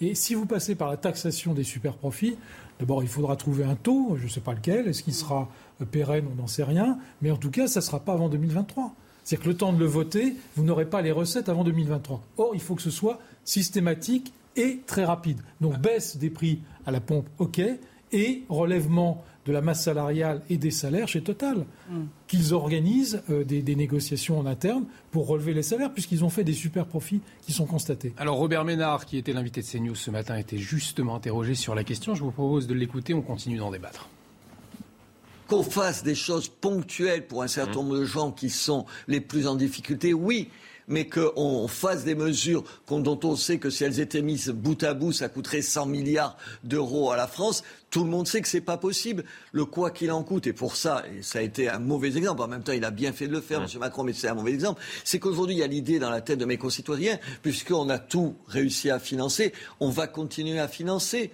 Dans ma ville, on a augmenté les fonctionnaires, comme tous les fonctionnaires français, de 3,5%. Mhm. Vous savez ce que ça représente pour ma ville? Ça représente 60 emplois. Qu'est-ce que j'ai comme choix? Soit baisser les investissements, c'est pareil en France soit baisser les investissements, soit augmenter les impôts. C'est pareil en France, soit endetter la ville en se disant je la rembourserai demain. C'est réaliste tout ça, c'est faire preuve de bon sens? Du coup, Georges Fenech, pour arrêter de creuser la dette, pour arrêter de, taxer encore plus les Français, il faut, une, comme solution, taxer les super profits, comme on l'évoquait à l'instant? Mais c'est quoi les, profits, les super profits? Il faudrait déjà définir ce que c'est. Les grandes sociétés pétrolières et gazières. Bah, évidemment, quand mm. on présente la chose comme ça, qui pourrait être contre les super profits, etc. Sauf que dans la réalité, bah, si vous êtes taxé plus sur les profits, bah, vous ferez moins de profits. Vous investirez davantage pour échapper justement à l'impôt sur les profits. Il y aura toujours moyen pour ces grands groupes de réduire leurs impôts, leurs super profits, etc. C'est pas aussi simple que ça, cette affaire. Mauvaise idée, donc. Fausse bonne idée. Fausse bonne idée. Mais moi, ce qui me semble clair, c'est qu'aujourd'hui, le vrai défi pour la rentrée, c'est le problème d'une manière générale de l'énergie, hmm. le carburant, le chauffage, le gaz russe, c'est ça les vrais sujets qui nous attendent à la rentrée. Et si on n'est pas capable de vraiment de mettre en place rapidement euh, un programme énergétique avec le développement et l'accélération du programme nucléaire notamment, on sera toujours tributaire de, ces accidents euh, dès lors qu'il y a une guerre quelque part, et là en l'espèce le gaz russe. pour en revenir ponctuellement sur l'affaire Total, puisque c'est de ça dont il s'agit en France, je ne parle pas de, l'étranger, euh, sur l'affaire Total, il y a eu des profits qui ont été réalisés par de la spéculation, c'est clair. Euh, les, stocks de Total avaient été acquis à un prix mhm. qui était largement inférieur au prix où ils l'ont vendu. Donc il y a eu 15 jours, 3 semaines où ils ont fait des profits considérables et il est normal que ces profits, alors soit consacrés à l'investissement dans le cadre de la transition énergétique, etc., très bien, mais qu'ils soient consacrés aussi à la, revalorisation salariale dans l'entreprise, c'est très important, puisque effectivement les, les salariés Total subissent aussi l'inflation, et puis qu'ils soient bénéficiaires à tous les Français sur la réduction du prix à la pompe. Il nous reste quelques minutes. Je vous propose, alors allez-y, Ludovic, pour conclure sur ce dossier. Effectivement, le, euh, s'il y a des profits euh, qui sont particulièrement importants, euh, pourquoi pas imaginer Moi, je dirais plutôt de demander à Total, comme ils l'ont fait, mais de manière plus importante, parce que ce sera plus rapide et donc beaucoup plus efficace, demander à Total de faire, de conduire une baisse de leurs tarifs. Alors au passage, hmm. l'État touchera un petit peu moins d'argent. Entre parenthèses, l'État taxe autant sur l'essence les plus pauvres que euh, les, les, plus aisés. Et donc, en vérité, dans la question des taxes, qu'on monte ou qu'on descend, euh, il y a de toute façon une valeur absolue. Euh, oui, mais c'est précisément pour ça qu'il faut essayer d'aider un peu plus ceux qui sont les moins aisés. Oui, mais il me semble que le plus, le plus simple et le plus rapide, c'est les taxes. Et là, il y a urgence. Et en tout cas, les super profits, oui, pourquoi pas. La seule chose, c'est que de toute façon, ces super profits en question, ils ne sont pas faits en France. Et donc, en vérité, si on passe par les taxes sur les entreprises, à la fin des fins, on n'y arrivera pas. Non, mais vous voyez bien que c'est symbolique cette histoire. Hmm. Ça vient d'un certain nombre de députés et les filles. Je suis un petit peu surpris que les députés, certains députés, pas tous, de ma formation politique reprenne cette idée. J'ai entendu ce matin Il y a eu un le président de la commission des lois qui disait ah non mais c'est conforme à ce que faisaient Emmanuel, euh, Lionel Jospin et Dominique Strauss-Kahn. Merci. La, Macronie est divisée sur ce thème. Bah, merci, merci de la référence. C'est très social-démocrate. Merci de la référence. Il n'y a pas que des sociaux-démocrates euh, en, en marche. en vérité, elle, elle, ne pourra avoir aucune efficacité. Qu'il négocie avec Total plutôt. Mais en plus, ça, sera ça sera repoussé à un an. C'est-à-dire que ça va arriver dans les recettes 2023. Alors, vous parliez des, députés LFI, justement. On va en parler. Il nous reste euh, quelques minutes. On va s'intéresser à leur comportement euh, dans l'hémicycle. La présidente du groupe de députés Renaissance, Aurore Berger, s'est vivement portée euh, contre les députés d'extrême gauche. Elle a accusé les députés de la France Insoumise d'avoir instrumentalisé la mort d'un homme employé dans une entreprise de sous-traitance à l'Assemblée nationale. Voilà pour le contexte. On écoute Aurore Berger. Madame la Présidente, vous avez appelé au calme et à l'apaisement des débats. Nous sommes extrêmement calmes sur ces bancs. Nous acceptons, depuis le début, depuis le début de l'examen, des heures et des heures d'invectives, d'interpellations, d'insultes qui ne cessent de fuser de cette partie de l'hémicycle. Il faut bien le reconnaître et avoir l'honnêteté à un moment de le dire. Mais à un moment, ça suffit. Ça suffit suffit. Défendre les Français, défendre les salariés, ça n'est pas ici et maintenant oser instrumentaliser ce qui s'est passé, qui est absolument tragique. Le débat mérite bien mieux. Ayez un tout petit peu, un tout petit peu de décence pour ce qui s'est passé. On ne peut pas continuer nos travaux dans ces conditions-là. On doit à un moment tous, tous appeler à la raison ces bancs de l'hémicycle la colère d'Europe. Bonjour l'ambiance euh, dans l'hémicycle. Hein. Et c'est vrai que depuis le, euh, début, hein, depuis le début, on en parle beaucoup. On, se souvient euh, du refus de Louis Boyard de serrer la main de Philippe Ballard, de député RN. Un brouhaha permanent. C'est vrai que le comportement des députés LFI interroge dans l'hémicycle, Georges. Oui, bien sûr, tout le monde constate est-ce que c'est ça la vie démocratique? Certains disent voilà, un peu plus de démocratie. la vie démocratique, c'est un affrontement entre une majorité, une opposition, des oppositions, ça a toujours été, euh, de manière quelquefois un peu euh, vive, même quelquefois très vive. Mais il y a un moment, effectivement, où euh, la responsabilité doit l'emporter. Il y a un moment où on vote, on tranche, il y a une majorité. Mais il faut sortir de, cette, de ces postures, hein, c'est évident. Est-ce qu'il y a un problème de comportement à LFI Mais vous voyez, même, même bah, Berger, euh, la manière dont elle répond, à mon avis, ça rajoute de l'huile sur le feu. Ça suffit, ça suffit. Euh, bon. Euh. Mais est-ce qu'il y a un problème de comportement, des députés LFI depuis oui, le début Ça, c'est un que vestimentaire. Puisque, puisqu'ils veulent faire de l'obstruction systématique. Bon, je suis désolé, il y a un moment, Georges le, le, disait, il a été député, c'est ce qui s'est passé dans l'hémicycle. À certains moments, c'était pas triste. bon. Est-ce que c'est plus important que ça ne l'était? Bon, il y a une stratégie qui est organisée, c'est clair, d'obstruction.